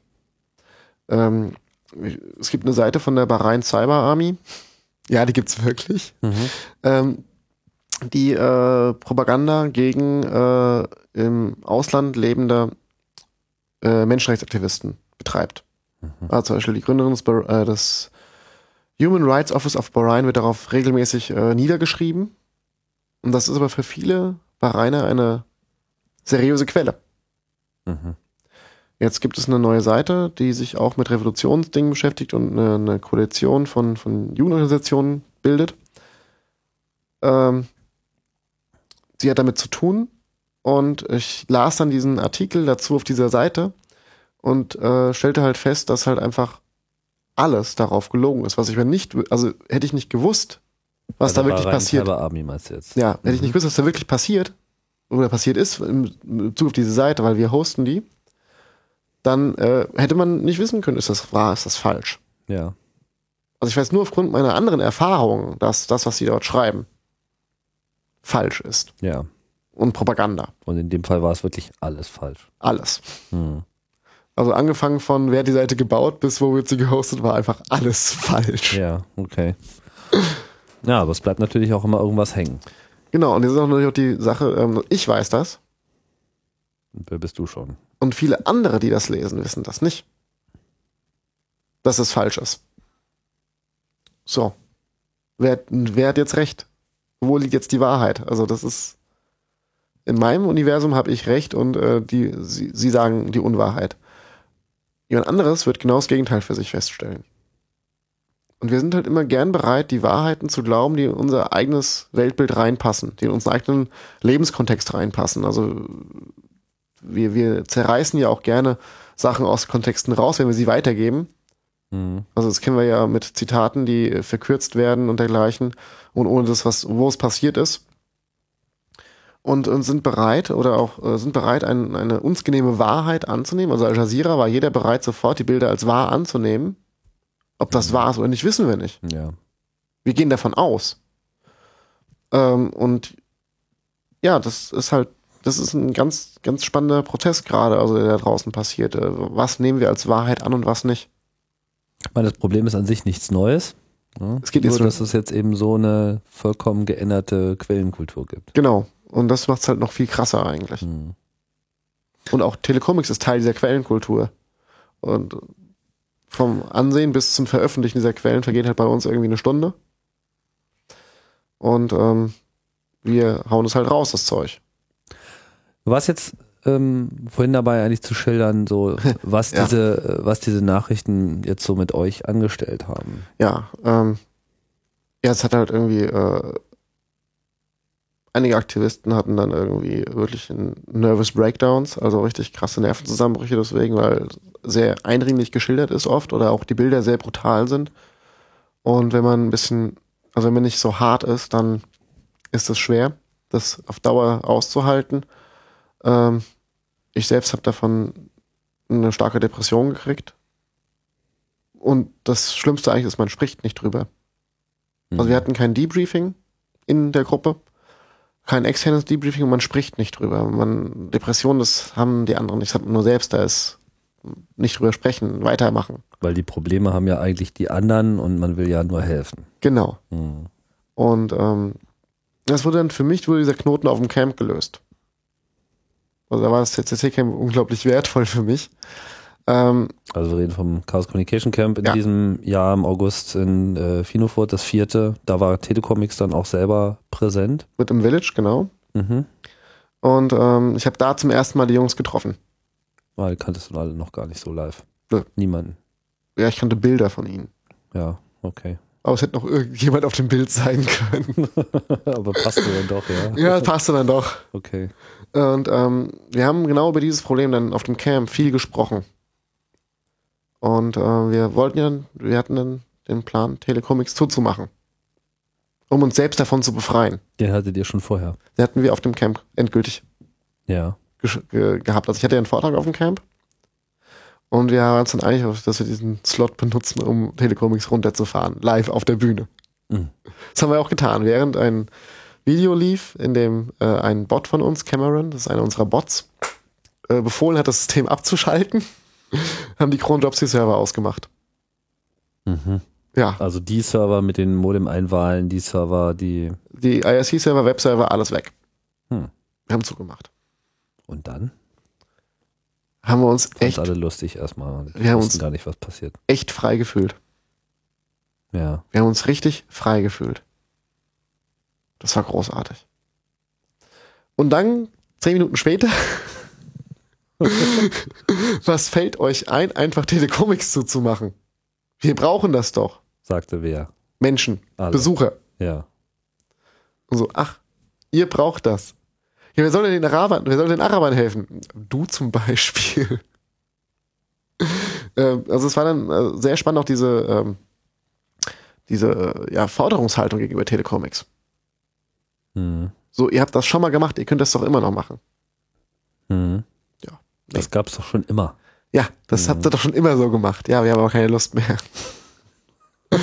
ähm, wir hatten einen Server weiterlaufen la- gehabt im, äh, vom IRC, äh, um den Syrern, die gerade da, also mit denen wir schon gearbeitet haben, äh, nicht das zu nehmen, weil das wäre gemein gewesen. Ja. Das macht man nicht. Und ähm, ja, und dann während dieser Pause eigentlich haben wir die Logfiles gefunden. Die syrischen. Das war eigentlich ja dieser, Ach so, während die- wir zu waren eigentlich. Äh, welche Logfiles jetzt? Die, konkret? die aus den syrischen Blue Code Routern. ah. Das, da hatten wir eigentlich gerade zu gehabt. Ah. Die habt ihr wo gefunden? Ja, dann äh, Im Netz. ja im Netz. Okay, also ihr habt eure Sachen runtergefahren und gesagt, okay, endlich frei. Mhm. Und dann habt ihr als nächstes dann aber dann doch gleich schon wieder weitergemacht. Ja, man kann ja nicht aufhören damit. Aber du hast den Druck raus. Du hast den Druck unglaublich raus. Ja. Und halt auf dem Camp haben wir viel mit anderen Hackern gesprochen. Ähm, plötzlich war so, das Thema Depression ist bei vielen äh, Hackern und Aktivisten äh, kein neues Thema. Man spricht nur nicht drüber. Mhm. Man spricht nicht drüber. Weil man ist ja ein harter Kerl. Genau. Das ist ja ein harter Kerl oder eine harte Hexe, was auch immer, ist Wurst. Das Problem hat man nur selbst, andere haben das nicht, ich bin schwach, ich darf da nicht drüber sprechen. Ja. Falsch. Muss ich ganz klar sagen, das ist falsch. Wir müssen darüber sprechen. Es gibt eine Seite bluehackers.org, wo es darum geht, äh, was tue ich, was kann ich für mich selbst tun, wenn es mir nicht gut geht. Ja. So Essenszyklus, Schlafzyklus, solche Sachen. Also einfach mal so, achte auf deinen Schlafzyklus, achte darauf, dass du regelmäßig isst. Oder für denjenigen, der einen Betroffenen kennt, achte darauf, dass er regelmäßig isst. Dass er regelmäßig schläft. Solche Dinge. Also so Basics einfach. Kann natürlich niemals eine ärztliche Behandlung ersetzen. Aber es kann einen schon mal helfen, ein bisschen die Normalität zurückzufinden. Das mache ich seitdem auch. Ich schlafe regelmäßiger, esse drei Mahlzeiten am Tag plus Zwischenmahlzeiten. Ähm, und das ist durchaus eine Sache, wo es mir besser geht. Ich gehe abends spätestens um, um eins ins Bett und stehe spätestens aber auch um neun Uhr auf. Einfach um einen Zyklus, um eine Struktur im Leben zu haben. Ja, ja, klar. Um einfach auch, es gibt einem auch Festigkeit, ne? Genau, man ist halt auch einfach mal nicht da. Man ist halt auch einfach mal nicht erreichbar. Ja, man kann was verpassen. Ja, dann verpasst man was. So, und das heißt, ihr wart also dann, habt irgendwie äh, zehn Minuten lang äh, Telekomis runtergefahren dann, oder vielleicht auch mal einen halben Tag äh, laufen lassen, dann wart ihr aber schon wieder am Hacken oder was? Ja, wir haben es dann, ähm, es kamen plötzlich unglaublich viele Leute, die helfen wollten. Und einige kamen kannten wir. Da haben wir gesagt, hier, da, der ISC-Server läuft noch, sprich mit den Leuten. Das ist okay. Wir haben jetzt Pause. Wir machen jetzt einfach weiter. Wir machen jetzt mal Urlaub. Wir campen Ja, gerade. Streik, oder? Ja, wir campen gerade. Mhm. Ähm, Webseite war dann irgendwie ein großes Wie Bigare Om, das heißt auf äh, Englisch oder auf äh, We Rebuild oder wir bauen neu. Mhm. Ähm, der geilste Tweet darauf war irgendwie Telecomics Pulse Piratbiran, weil nämlich die sonst ähnliches auf ihre Seite geschrieben und seitdem nie wieder aufgemacht haben. Ja. Äh, ja, und ähm, wir hatten also, wie gesagt, großen Schwedisch wie Bigger Raum. Drunter das Video, das ich auf dem, vorher auf dem Camp gezeigt hatte. Und das war's. Und das war mehrere Wochen so, die Seite. Wir haben nicht mehr getwittert, wir haben IC-Server waren zu, der Hauptraum war dann gemutet irgendwann, also als dann halt Server, ein paar IC-Server haben wieder hochgefahren. Da war aber der Hauptraum gemutet, der konnte nicht drinnen sprechen. Ja. Wir haben einen Idle-Contest erstmal gemacht. Also wer fliegt zuerst aufgrund abbrechender Verbindung. Mhm. Wir hatten da sehr viel Spaß. Wir haben in unserem Network Operation Channel wieder irgendwie Katzenbilder ausgetauscht, das war wie, früher. Also es war im eigentlichen Sinne so ein Reset. Ja, das war ein Reset. Und der hat uns gut getan. Dann? Ähm, irgendwann dann, ähm, Dann habt ihr quasi schon auf euren eigenen Rechnern diese Logfiles äh, aus Syrien gehabt und ihr wusstet irgendwie, dann müssen wir was the, machen. the big shit continues und wir sitzen jetzt hier und bohren uns eine Nase. Genau, geht nicht. Mhm. Äh, ein paar Leute haben ja mit den Syrern gearbeitet. Äh, dadurch haben wir jetzt auch neue Leute im Team plötzlich, die super großartig sind. Und wir haben dann eine neue Webseite gebaut, hochgefahren. Tada, da sind wir wieder. Und dann haben wir das halt gemacht. Also wir haben dann ein paar Wochen noch die Logs gehabt und dann haben wir sie veröffentlicht und wir haben mit, haben wieder angefangen zu twittern, haben wieder angefangen, ja, das zu tun, was wir vorher taten, aber nebenher auch immer wieder diesen Politikaspekt. So, warum tun wir das? Was passiert da eigentlich? Also jetzt nicht rein technisch, sondern was passiert da poli- politisch, wenn wir das tun? Mhm. Also momentan, wir haben mit Syrien haben wir das beste Beispiel einer Vorratsdatenspeicherung von Access Blocking, wie missbrauchbar das ist. Und ihr braucht kein, und zwar mit handelsüblicher Hardware. Also das ist jetzt nicht eine Spezialanfertigung oder ein neues Produkt, das kann man kaufen als Staat. Und wir kriegen das auch in Deutschland, wenn wir das haben wollen. Mhm. Also wir haben da das beste Beispiel, was eine Vorratsdatenspeicherung oder auch ein Access Blocking anrichten kann. Das nämlich so undurchsichtige Regellisten der Administrator einfach einstellen kann. Da kann mir noch jemand erzählen, das BKA kontrolliert Listen. Wenn ich als Administrator möchte, kann ich da viel mehr reinschreiben. Das kriegt keiner mit. Und wir haben da das beste Beispiel, warum das, was unsere Politiker in Europa fordern, totaler Bullshit ist. Und dann hat eine Frau Merkel am Rand der Münchner Sicherheitskonferenz gestanden und meinte, dass äh, Twitter und Facebook nicht mehr zensiert werden können, weder in äh, Tunesien, Ägypten, China noch anderswo. Das ist ein Stück weit auch unser Verdienst. Unser im Sinne von Deutschlands. Deutschland. Ja. Deutschland hat das, äh, ja. Deutschland und Herr Westerwelle haben ja auch Gaddafi gestürzt. Ja. Und das ist halt auch dann, ähm, da wird man halt auch zynisch. ja. Also das ist halt, ähm, wir haben diese Logfiles veröffentlicht, wir haben gezeigt, was funktioniert. Und der Guardian hat drüber geschrieben, die New York Times hat drüber geschrieben und dann hat auch irgendwann endlich der Spiegel drüber geschrieben. Aber ansonsten ist es untergegangen. Also das ist auch so, den wenigsten Medien ist klar gewesen, was sie da eigentlich getan haben mit der Veröffentlichung. Also nicht nur Beweis, dass westliche Firmen an Sicherheitstechnologie, die in die arabischen Länder gehen, wo Leute unterdrückt werden, die deswegen sterben müssen teilweise, damit einen guten Reibach machen, sondern auch, dass äh, ja halt diese Technologie die ist, die eigentlich unsere Politiker seit Jahren haben wollen. Und dann genau, im schlimmsten Fall kann man dann genau diese Dinge daraus machen. Und das ist irgendwie das, was, glaube ich, den Leuten gar nicht klar ist. Das ist wahrscheinlich einfach auch schwer zu vermitteln auf der einen Seite. Auf der anderen Seite, denke ich, gehört natürlich auch ein extrem kluger Umgang mit den Medien ähm, dazu. Einfach nur irgendwas auf den Tisch zu legen und dann darauf zu warten, dass es aufgegriffen wird.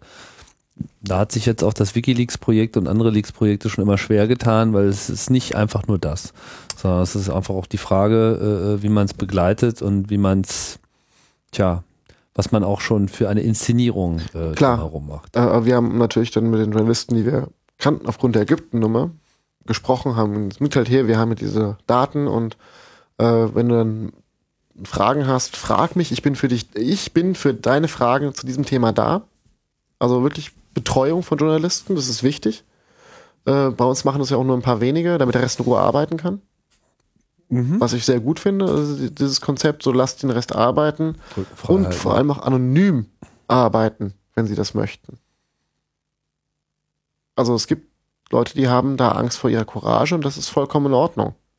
Aber die können was und die können auch was bewirken. Genau, Und da hält man sie einfach da aus dem Strom raus. genau. Wer jetzt nicht so viel Probleme hat, seinen Namen in der Zeitung wiederzufinden, der äh, geht Kann da das vielleicht tun. andere Wege. Genau.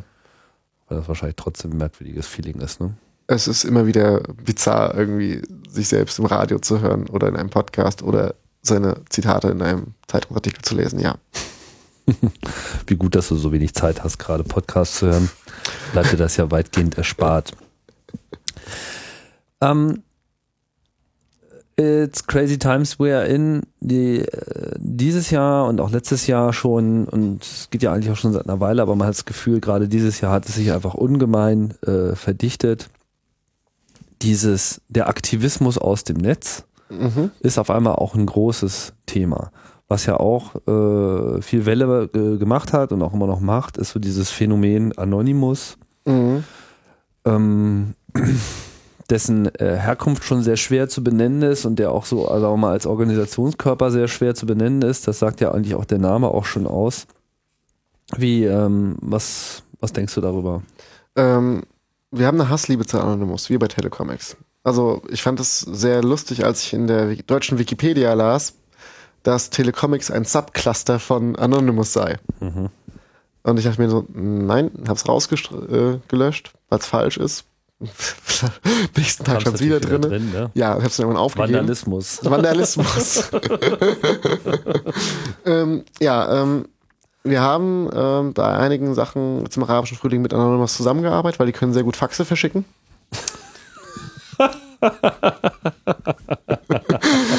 da sind die gut drin, Weil es viele sind. weil es viele sind. Ja. Und die können das halt, also Operation Whitefax, wie die immer alle heißen bei denen, das sind die auch schon gewöhnt, Faxe zu verschicken. Ja. Wenn auch äh, ohne Inhalt. Wenn auch ohne Inhalt, ja. Ähm, und ähm, es zeigt halt ganz deutlich, dass äh, Menschen was tun wollen. Also es diese, in meinen Augen, die ganzen Anonymous-Leute, die irgendwie dann auf Service-Attacken fahren, die irgendwie ihre Empörung Luft machen, ganz konkret, weil konkret äh, libysches Innenministerium, Denial of Servicen oder was auch immer, ähm, das sind oft gute Menschen. Also ganz klassisch gute Menschen, die wollen was bewirken, die wissen nur nicht, was sie tun sollen. Die sind eigentlich unorganisiert. Ja, Die sie- wissen, sie wollen irgendwie dabei sein oder sie würden gerne helfen. was bewirken und wollen helfen, aber sie stecken jetzt nicht in solchen definierten Strukturen, wie es Telecomics ist oder Chaos Computer Club und andere äh, Gruppen, die sich schon lange gefunden haben, die irgendwie einen Plan haben und die da auch Genau. einfach ziemlich genau wissen, in welche Richtung das geht. Sind auch viele junge Leute dabei, oder? Sind, ja, so was ich mitbekomme, sind sehr viele junge Leute dabei. Und das finde ich auch sehr spannend. Ich finde es auch gut. Ähm, mein Problem ist nur ihre, ihre Destruktivität. Also bei Telecomics versuchen wir immer was aufzubauen. Was Infrastruktur. Infrastruktur schaffen oder ähm, halt positive Dinge, also zu tun für das Netz. Wenn Anonymous negative Dinge tut. Also sind destruktiv. DDoS, DDoS runterfahren. ja, also es gab schon einen Augenblick, da wurde eine Seite Denial of Service von Anonymous und wir haben sie gemirrored. Welche Seite war das? Das, ich müsste mal nachschauen, das hatten wir dann, die hat man für zwei Tage gemirrored gehabt, diese Seite. Weil, Weil sie unter Attacke ist von Anonymous. weil, nein, weil sie nicht mehr erreichbar war. Also wir wussten nicht, dass es Anonymous, das haben wir erst später erfahren. Ach so. Ja, es gab einen, äh, einen Telecomics, äh, der No Pants, der sagte mal, ähm, Anonymous ist äh, Ying zu Telecomics Young. Mhm. Und das ist auch irgendwie richtig. Also gehört sozusagen eigentlich zum gleichen Kulturkreis, sind- aber es ist irgendwie es- die andere Hälfte. Es ist vielleicht Kulturkreis, es ist eine andere Hälfte. Wir versuchen es konstruktiv zu machen. Tele äh, Anonymous ist mir zu destruktiv, obwohl da viele mittlerweile zu uns überlaufen, Anführungszeichen, Ja. was ich äh, sehr gut finde, die dann aber erstmal die neuen Spielregeln kennenlernen müssen. Dass Das man hier nicht einfach drauf losfeuert. nicht einfach drauf losfeuern, wir werden niemals zu einer Revolution aufrufen, wir machen keine Revolution, wir unterstützen Infrastruktur, Hm. aber wir werden nie, Telekom wird nie zu einer Revolution aufrufen. Ja, also Anonymous ist natürlich in der Hinsicht auch wirklich extrem aufgeblasen. Nicht? Und man Ja. merkt auch, dass, dass, äh, dass da irgendwie äh, so eine Hilflosigkeit kompensiert werden muss. Ich denke, das ist auch eigentlich das, was diese, diese Gruppe so treibt. Und äh, wenn man jetzt mal auch so die Hintergründe anschaut, also man kann jetzt wahrscheinlich nicht alles da äh, darauf allein zurückführen, aber man weiß ja, kulturell ist das Ganze ja ähm, zumindest der Name äh, geboren in diesem sagenumwobenen Fortran-Universum, ja, äh, wo, ne, wo diese, diese Ja. Kultur des Ich bin, ich bin nur einer von vielen, äh, ich bin nicht sichtbar, ich trage quasi eine Maske, die sich ja dann eben konkret dann auch in der Realität in mit dieser Guy Fawkes Maske da ausgedrückt hat und irgendwie äh, ich weiß zwar nicht, was ich jetzt hier tue, aber das Internet ist mein Kulturraum und da fühle ich mich zu Hause. Und dann kamen halt so die Leute, äh, die wollen mir da was wegnehmen und die wollen jetzt irgendwelche Regeln setzen, die mir nicht passen. Das hat sich ja dann kon ganz konkret in dieser ähm, absurden Tom Cruise Video-Geschichte, äh, Scientology etc. Das ist ja nochmal Scientology, der ganze Scientology-Kram. Das können die ja richtig gut. Also auch äh, wirklich äh, Hintergründe verständlich machen bei Scientology und dergleichen. Das kann Anonymous richtig gut. Und ich fand auch die Anonymous-Proteste vor den Scientology-Kirchen, das fand ich gigantisch. Was es schafft, so eine, eine, Ja, das ein, war dann halt auch so der, der Urknall. Ich denke, wenn das so, so nicht stattgefunden hätte, dann hätte es jetzt auch nie so die Bedeutung bekommen. Nur jetzt ist es einfach so populär, sich dem anzuschließen. und so ja, beliebig. Ja, genau. Und dann eben auch beliebig, weil jeder will dann jetzt irgendwie davon Teil äh, sein und man hat so diesen Gedanken, man ist jetzt einfach äh, ein, ein, ein, ein Partikel in so einem Cyber-Sandstorm, der äh, quasi alles dahin fegt, was einem gerade nicht in, äh, in Kram passt, nicht wahr? Das ist ja auch so eine, so eine, so eine, so eine Machtfantasie schon wieder fast. Ähm, klar, das ist eben jetzt eben der, der, der kritische Punkt. So, trotz alledem ist es klar, woher es sich entwickelt hat. Es ist schon eben auch so eine ähnliche Antwort, wie ihr sie ja eigentlich auch äh, versucht habt äh, zu geben, so auf dieses Infragestellen der der äh, der eigenen Werte, ne? von äh, Kommunikationsfreiheit und äh, Verbreitung von Wahrheit in Anführungszeichen. Und auch das äh, Infragestellen von Machtstrukturen natürlich. Genau. Das ist, ähm, also das ist mir auch erst vor ein paar Wochen gekommen, dass eigentlich die ganze Zeit Machtstrukturen in Frage stellen mit Telecomics. Und ähm, das finde ich auch sehr, sehr spannend. Es tut ja Anonymous auch Machtstrukturen in Frage stellen. Also da halt an konkreteren Dingen wie Mastercard, Visa Card, bei Wikileaks damals ähm, oder PayPal, die ja sagen, dass diese Macht, äh, diese Unternehmen auf, äh, auf den Geldfluss, das ist nicht okay. Und das haben sie ja auch damit in Frage gestellt, einfach. Und ähm, ich glaube, wenn generell diese ganzen Netzprotestbewegungen, davon gibt's ja also die ganzen Anonymous-Bewegungen, die verschiedenen und auch andere Protestbewegungen, wenn äh, wir alle ein bisschen weg von dem konkreten Problem auf eine Metaebene gehen und mal überlegen, was, was, was tun wir da eigentlich? Oder was wollen wir tun? Und was hat das für Implikationen nicht nur bei mir lokal, sondern wirklich global?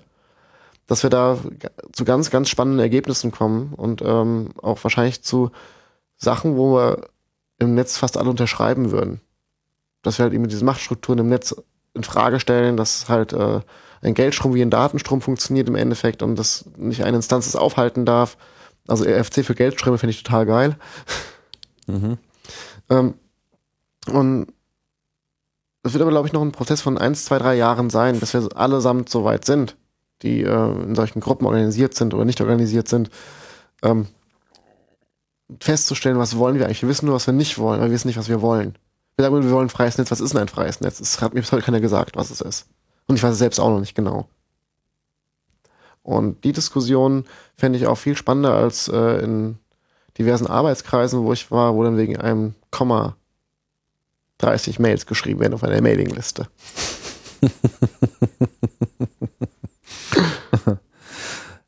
Man hat fast so den Eindruck, dass so ein bisschen diese ganze Netzbewegung ähm, so dabei ist, sich äh, ein weiteres Mal neu zu finden. So in den letzten 10, 20 Jahren war alles sehr geprägt von äh, wenigen sehr sichtbaren Akteuren. Deutschland, aber auch äh, weltweit. Große, starke Gruppen, die sich zusammengefunden haben, sei es der CCC, sei es IFF etc. Jetzt ist so der, der Playground hat sich irgendwie so ein bisschen vergrößert. Viele Leute drängen nach, sind eigentlich auch erstmal so ein bisschen heimatlos und denen fehlen auch so ein bisschen die äh, ja, Orientierung auf der einen Seite, aber vielleicht auch einfach so ein bisschen äh, schlicht auch einfach nur die Erfahrung. Ja, es ist halt einfach äh, wiederum mal sehr früh. Nicht? Es ist so ein bisschen so wie auch mit dem mit dem Internet als solchen. So, man hatte so am Anfang so das Netz, da waren dann so die ganzen Alteingesessenen, die da schon sehr lange dabei waren. So lang ging das gut. Und dann gab es so diese Phase ab 1995, wo man immer das Gefühl hatte, und in gewisser Hinsicht war es wahrscheinlich auch so, dass äh, jeden Tag mehr Leute äh, neu dazu kamen, als es vorher insgesamt in dem ganzen Netz gab. Ja. Ja. So, wo dann auch schnell äh, dieser Spruch, das ist einer, einer meiner Lieblingssprüche so aus der Internethistorie, ja, der, der, der immer wieder ähm, hervorgeholt werden kann. Jetzt mache ich es auch gleich nochmal. Äh, dieses Imminent Death of the Net Predicted, ja. Also wo dann sozusagen die Allgemeinen äh, gesagt haben, oh Gott, jetzt kommen hier die ganzen Newbies, äh, alles äh, wird jetzt niedergerissen, äh, wofür wir ewig äh, gearbeitet haben. Everything is, is doomed und morgen ist das Internet tot. So, und was passiert, ist natürlich was anderes. Und in gewisser Hinsicht ist es, was jetzt diesen Aktivismus betrifft, auch so ein, so ein bisschen ähnlich. So, ne? Auf einmal so diese Angst vor Anonymous, so, oh Gott, wenn jetzt irgendwie die Kiddies jetzt äh, weiterhin nur Sitzblockaden digitale äh, machen, ja, und versuchen irgendwie alles niederzureißen, was ihnen jetzt gerade mal nicht in den Kram passt, hat man ja auch das Problem, dass das eben so eine Gegenbewegung schnell erzeugt, nicht wahr? Das gibt ja dann auch gleich diese Abwehrreaktionen. Das sind ja dann alles Terroristen und dann muss man die auch entsprechend alle behandeln, nicht wahr? Und dann werden Mhm. da so einzelne äh, rausgeprägt äh, und, und, und abgestraft, um mal ein Exempel zu setzen, etc. Ich glaube, in Holland ist sowas ja passiert mit Und in. UK, glaube ich. Also in verschiedenen äh, Fällen. Dass, dass das natürlich am Ende nicht viel Auswirkungen haben wird, ist uns, glaube ich, trefflich bewusst. Aber ich glaube, was so ein bisschen fehlt, sind so äh, Design-Patterns. Mhm. Ja, so äh, wo, wo sich Erfahrung so ein bisschen äh, abstrakt widerspiegelt, wie baue ich das auf, was du auch schon teilweise so gesagt hast, nicht also allein dieser, dieser Aspekt psychologische Betreuung, ja, so und, und, und, und Reflexion der, äh, der Arbeit. Ja, also ich glaube ja, dass wir, äh, dass es die Gruppen, die es gibt, es hervorragend geschafft haben, Menschen abzuschrecken. äh, also ich habe jetzt nach Jahren irgendwie das erste Mal kein Problem, mich mit mich äh, in ein Chaos Computer Club Treffen zu bewegen. Das erste Mal fühle ich mich nicht dumm angeguckt. Weil? Ähm, ja, mittlerweile kennen mich halt teilweise die Leute einfach auf, aus Funk und Fernsehen und von Märchenkassetten. Hey, du bist das der aus dem Fernsehen. Genau. Du bist doch der aus dem Podcast da, aus dem du bist doch der aus dem Chaos Radio. ja. Äh, da ist eine gewisse Credibility jetzt da. Mhm. Jetzt funktioniert das. Mhm. Ähm, als ich vor ein paar Jahren zum ersten Mal in einem Erfa auftauchte im Rhein-Main-Gebiet.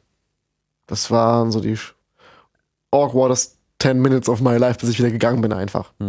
Also die Gruppen, die es momentan gibt, sind nicht offen. Also sie weigern, sie wollen auch gar nicht offen sein. Der Anspruch ist gar nicht da. Aber ja, sie lernen gerade alle bei Anonymous. Wie mache ich das? Wie mache ich das mit den Gruppen? Äh, wir haben bei Telecomics einen anderen Weg gehabt. Vielleicht auch, weil es einen anderen Ursprung hatte. Aber im Endeffekt, äh, die Gruppen, die es gibt, also auch die ganzen Arbeitskreise, AK Vorrat, AK Zensur, das sind keine offen strukturierten Gruppen. Die laden dich nicht ein, mitzuarbeiten. Sie laden dich ein, dich tot zu diskutieren und nicht zum zu arbeiten oder irgendwie zu gestalten. Ähm, CCC ist für mich, finde ich, auch eine sehr geschlossene Gruppe. Wenn man nicht schon irgendwie ganz viel kann, äh, ist man irgendwie, kann man nicht dazu. Ähm, was ich sehr schade finde, weil es gibt großartige Airfars da draußen. ähm, gut, dann die ganzen großen Gruppen wie IFF und, und ETRI, das sind ja eh geschlossene Gruppen im Endeffekt schon vom, vom, vom Design her geschlossen, weil es ja Gruppen von Gruppen sind. Mhm. Ähm, ja, wo sollen sie denn hin? Da ist nicht viel. Und bei Telecomics haben wir nicht die Ressourcen, Leute zu integrieren. Das können wir gar nicht leisten. Aber wenn wir das alle integrieren könnten, die angeboten haben, hätten wir jetzt irgendwie tausend Leute. Ja, klar. Ist, ne, ist natürlich nicht. Ja, und da ist natürlich dann auch keiner, der irgendwie den Leuten irgendwie, oder der den Jungen, der dem Nachwuchs sagt, hey, das kann man so machen, vielleicht aber auch äh, ist da noch ein anderer Weg, aber wir können uns ja mal zusammensetzen und einfach mal durch exerzieren, mal gucken, was bei rauskommt. Ja, wir, wir, wir, mund, wir muntern ganz viele junge Leute, sich mit Technik zu beschäftigen, aber wir muntern sie nicht, mit dieser Technik, die sie erlernt haben, ihre Umwelt zu gestalten, im Sinne von das Netz gestalten. Wir muntern sie dazu, irgendwie äh, Quadrocopter zu bauen, was geil ist. Aber wir muntern sie nicht dazu, für das Netz, in dem, das wir alle lieben, mit die Verantwortung zu übernehmen. Indem wir halt einfach dann die Dinge tun, die wir für richtig halten. Das passiert nicht. Man muss die Kinder von der Datenstraße holen. Ja, Kinder von der Datenstraße holen, genau. Aber das ist also mein Eindruck, den ich jetzt auch in den letzten Jahren verfestigt hat bei mir. Mhm. Also es ist unglaublich schwer, in die bestehenden Gruppierungen reinzugeraten. Aber ich denke, das ist auch ähm, einfach auch, glaube ich, erstmal so ein Teil einer. Mh,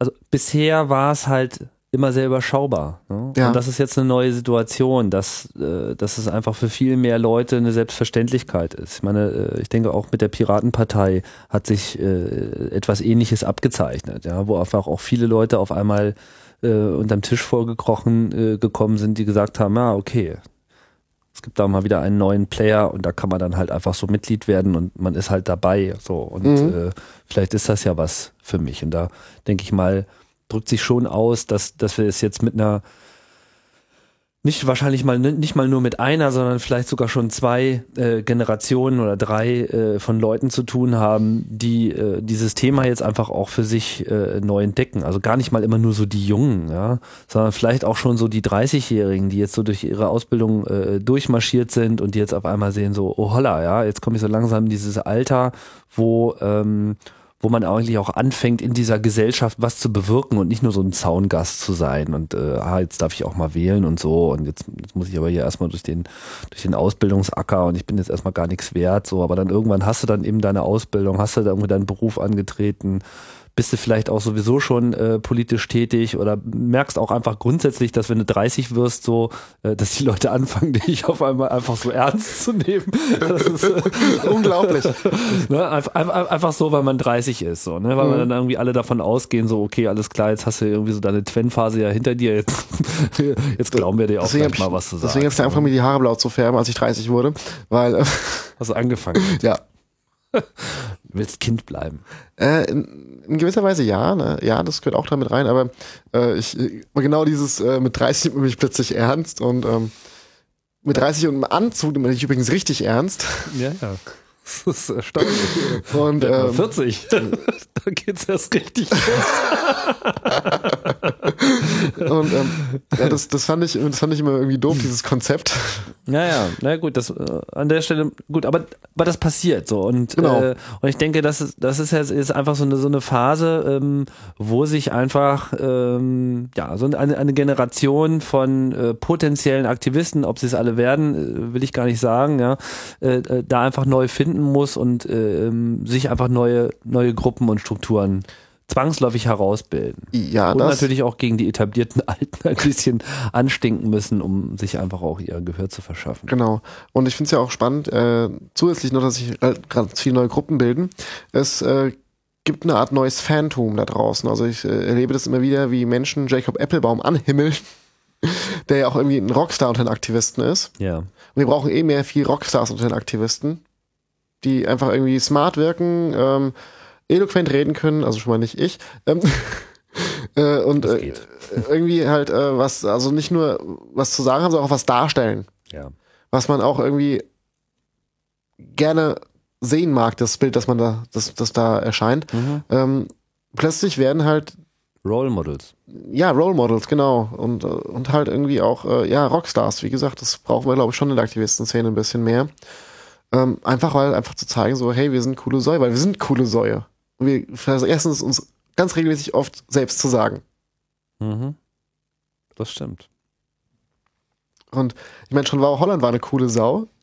Ja, das hat da irgendwie angefangen mit den coolen Säuen. Und dann gab es immer wieder, äh, alle paar Jahre irgendwie jemand, der echt eigentlich so ein, ein Star hätte sein können. Ja. Also auch außerhalb der, der, die- dieser, dieser Nerd-Szene.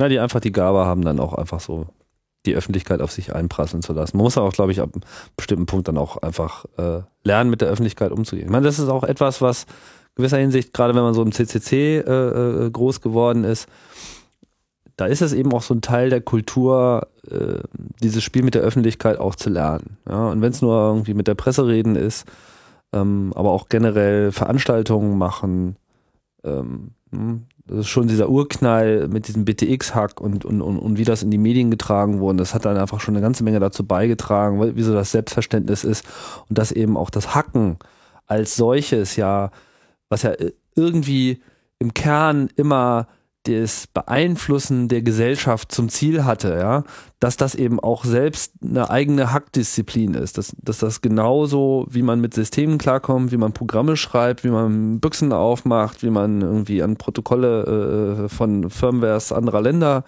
herankommt, dass eigentlich auch dieses äh, Social Engineering und dieses äh, nach außen abstrahlen einfach genauso dazugehört und einfach so ein Werkzeug ist, dem man sich annehmen muss und wo es dann auch ja, eigentlich blöd ist, wenn man dann selber immer sagt, naja, ach nee, hier irgendwie zu vielen Leuten reden und so, hm, Ähm, schwierig. ich stimme dir vollkommen zu. Mhm. Ähm, man wird aber auch, wenn man irgendwie plötzlich äh, auserkoren ist, in einer Gruppe mit den Medien zu sprechen, äh, es nervt schon irgendwann.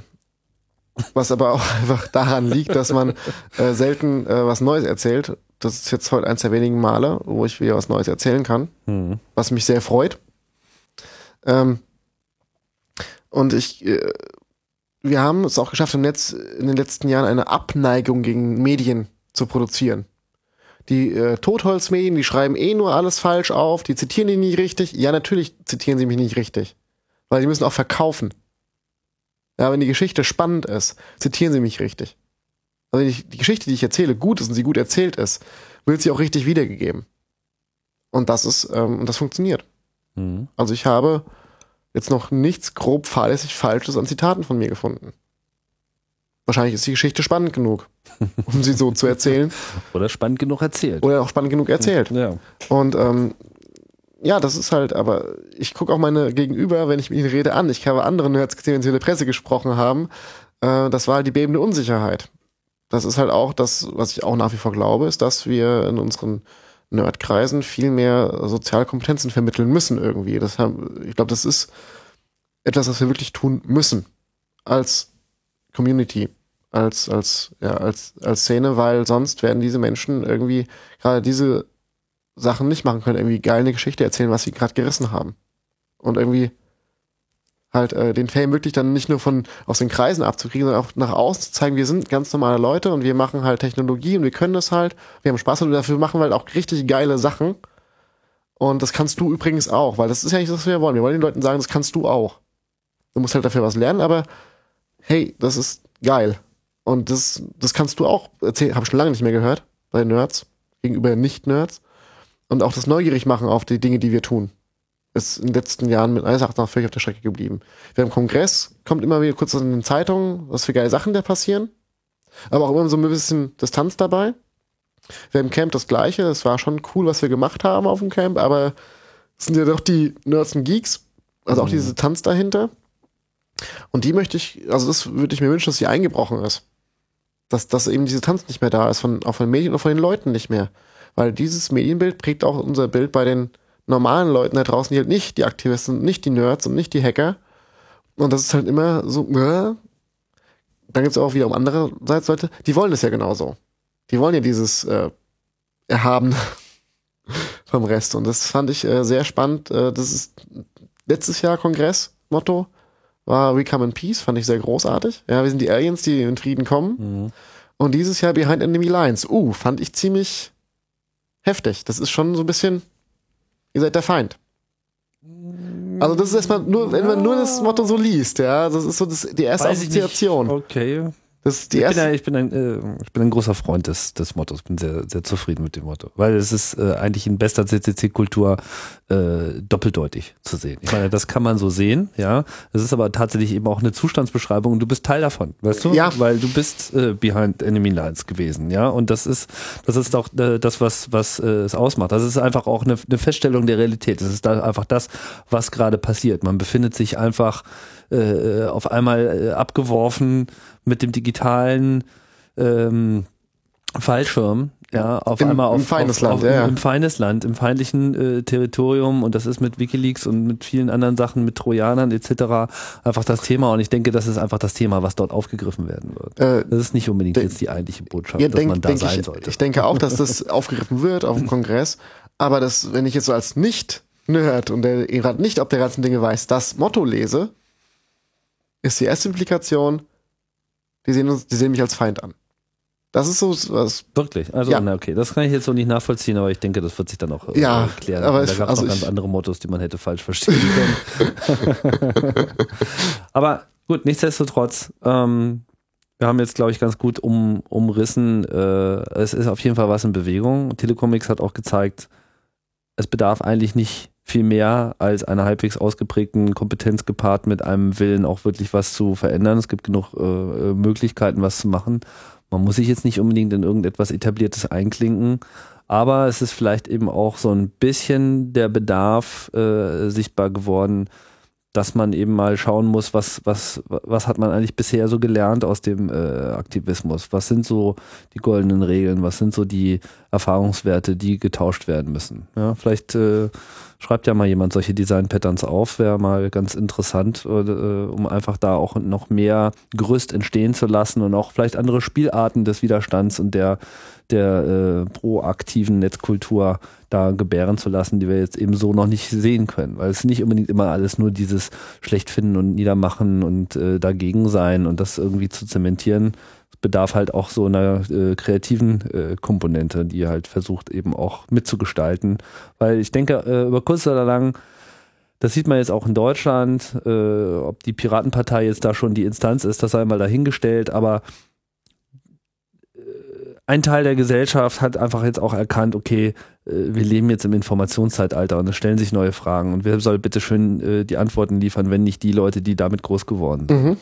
Und äh, ich denke, dass es eben auch, dass wir schon vielleicht noch nicht darüber hinaus, aber wir sind zumindest an diesem Punkt angekommen, wo äh, auf der vermeintlichen Gegenseite eigentlich nur noch große Fragezeichen sind, die einfach auch mal mit Antworten beliefert werden wollen. Dass es durchaus auch vielleicht eine Bereitschaft gibt, äh, da äh, was zu gestalten, wenn sie denn, und auch der, an der Stelle fehlt eben auch wieder diese Orientierung, äh, da eben auch äh, entsprechende Partner haben, mit denen man irgendwas machen kann und die jetzt eben nicht nur anfangen, irgendwie die Bundestagsserver runterzufahren oder sowas, weil sie mal wieder mit irgendeinem Gesetz nicht so glücklich geworden sind. Das steht ja alles zu befürchten. Ne? Ja.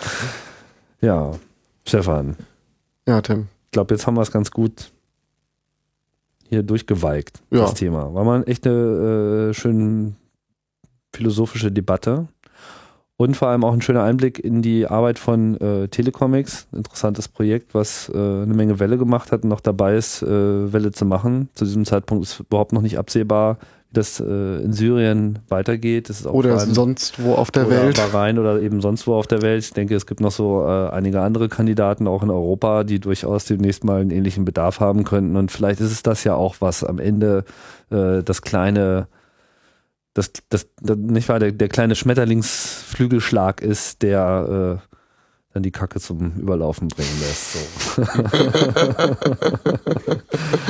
vielen Dank Sehr gerne.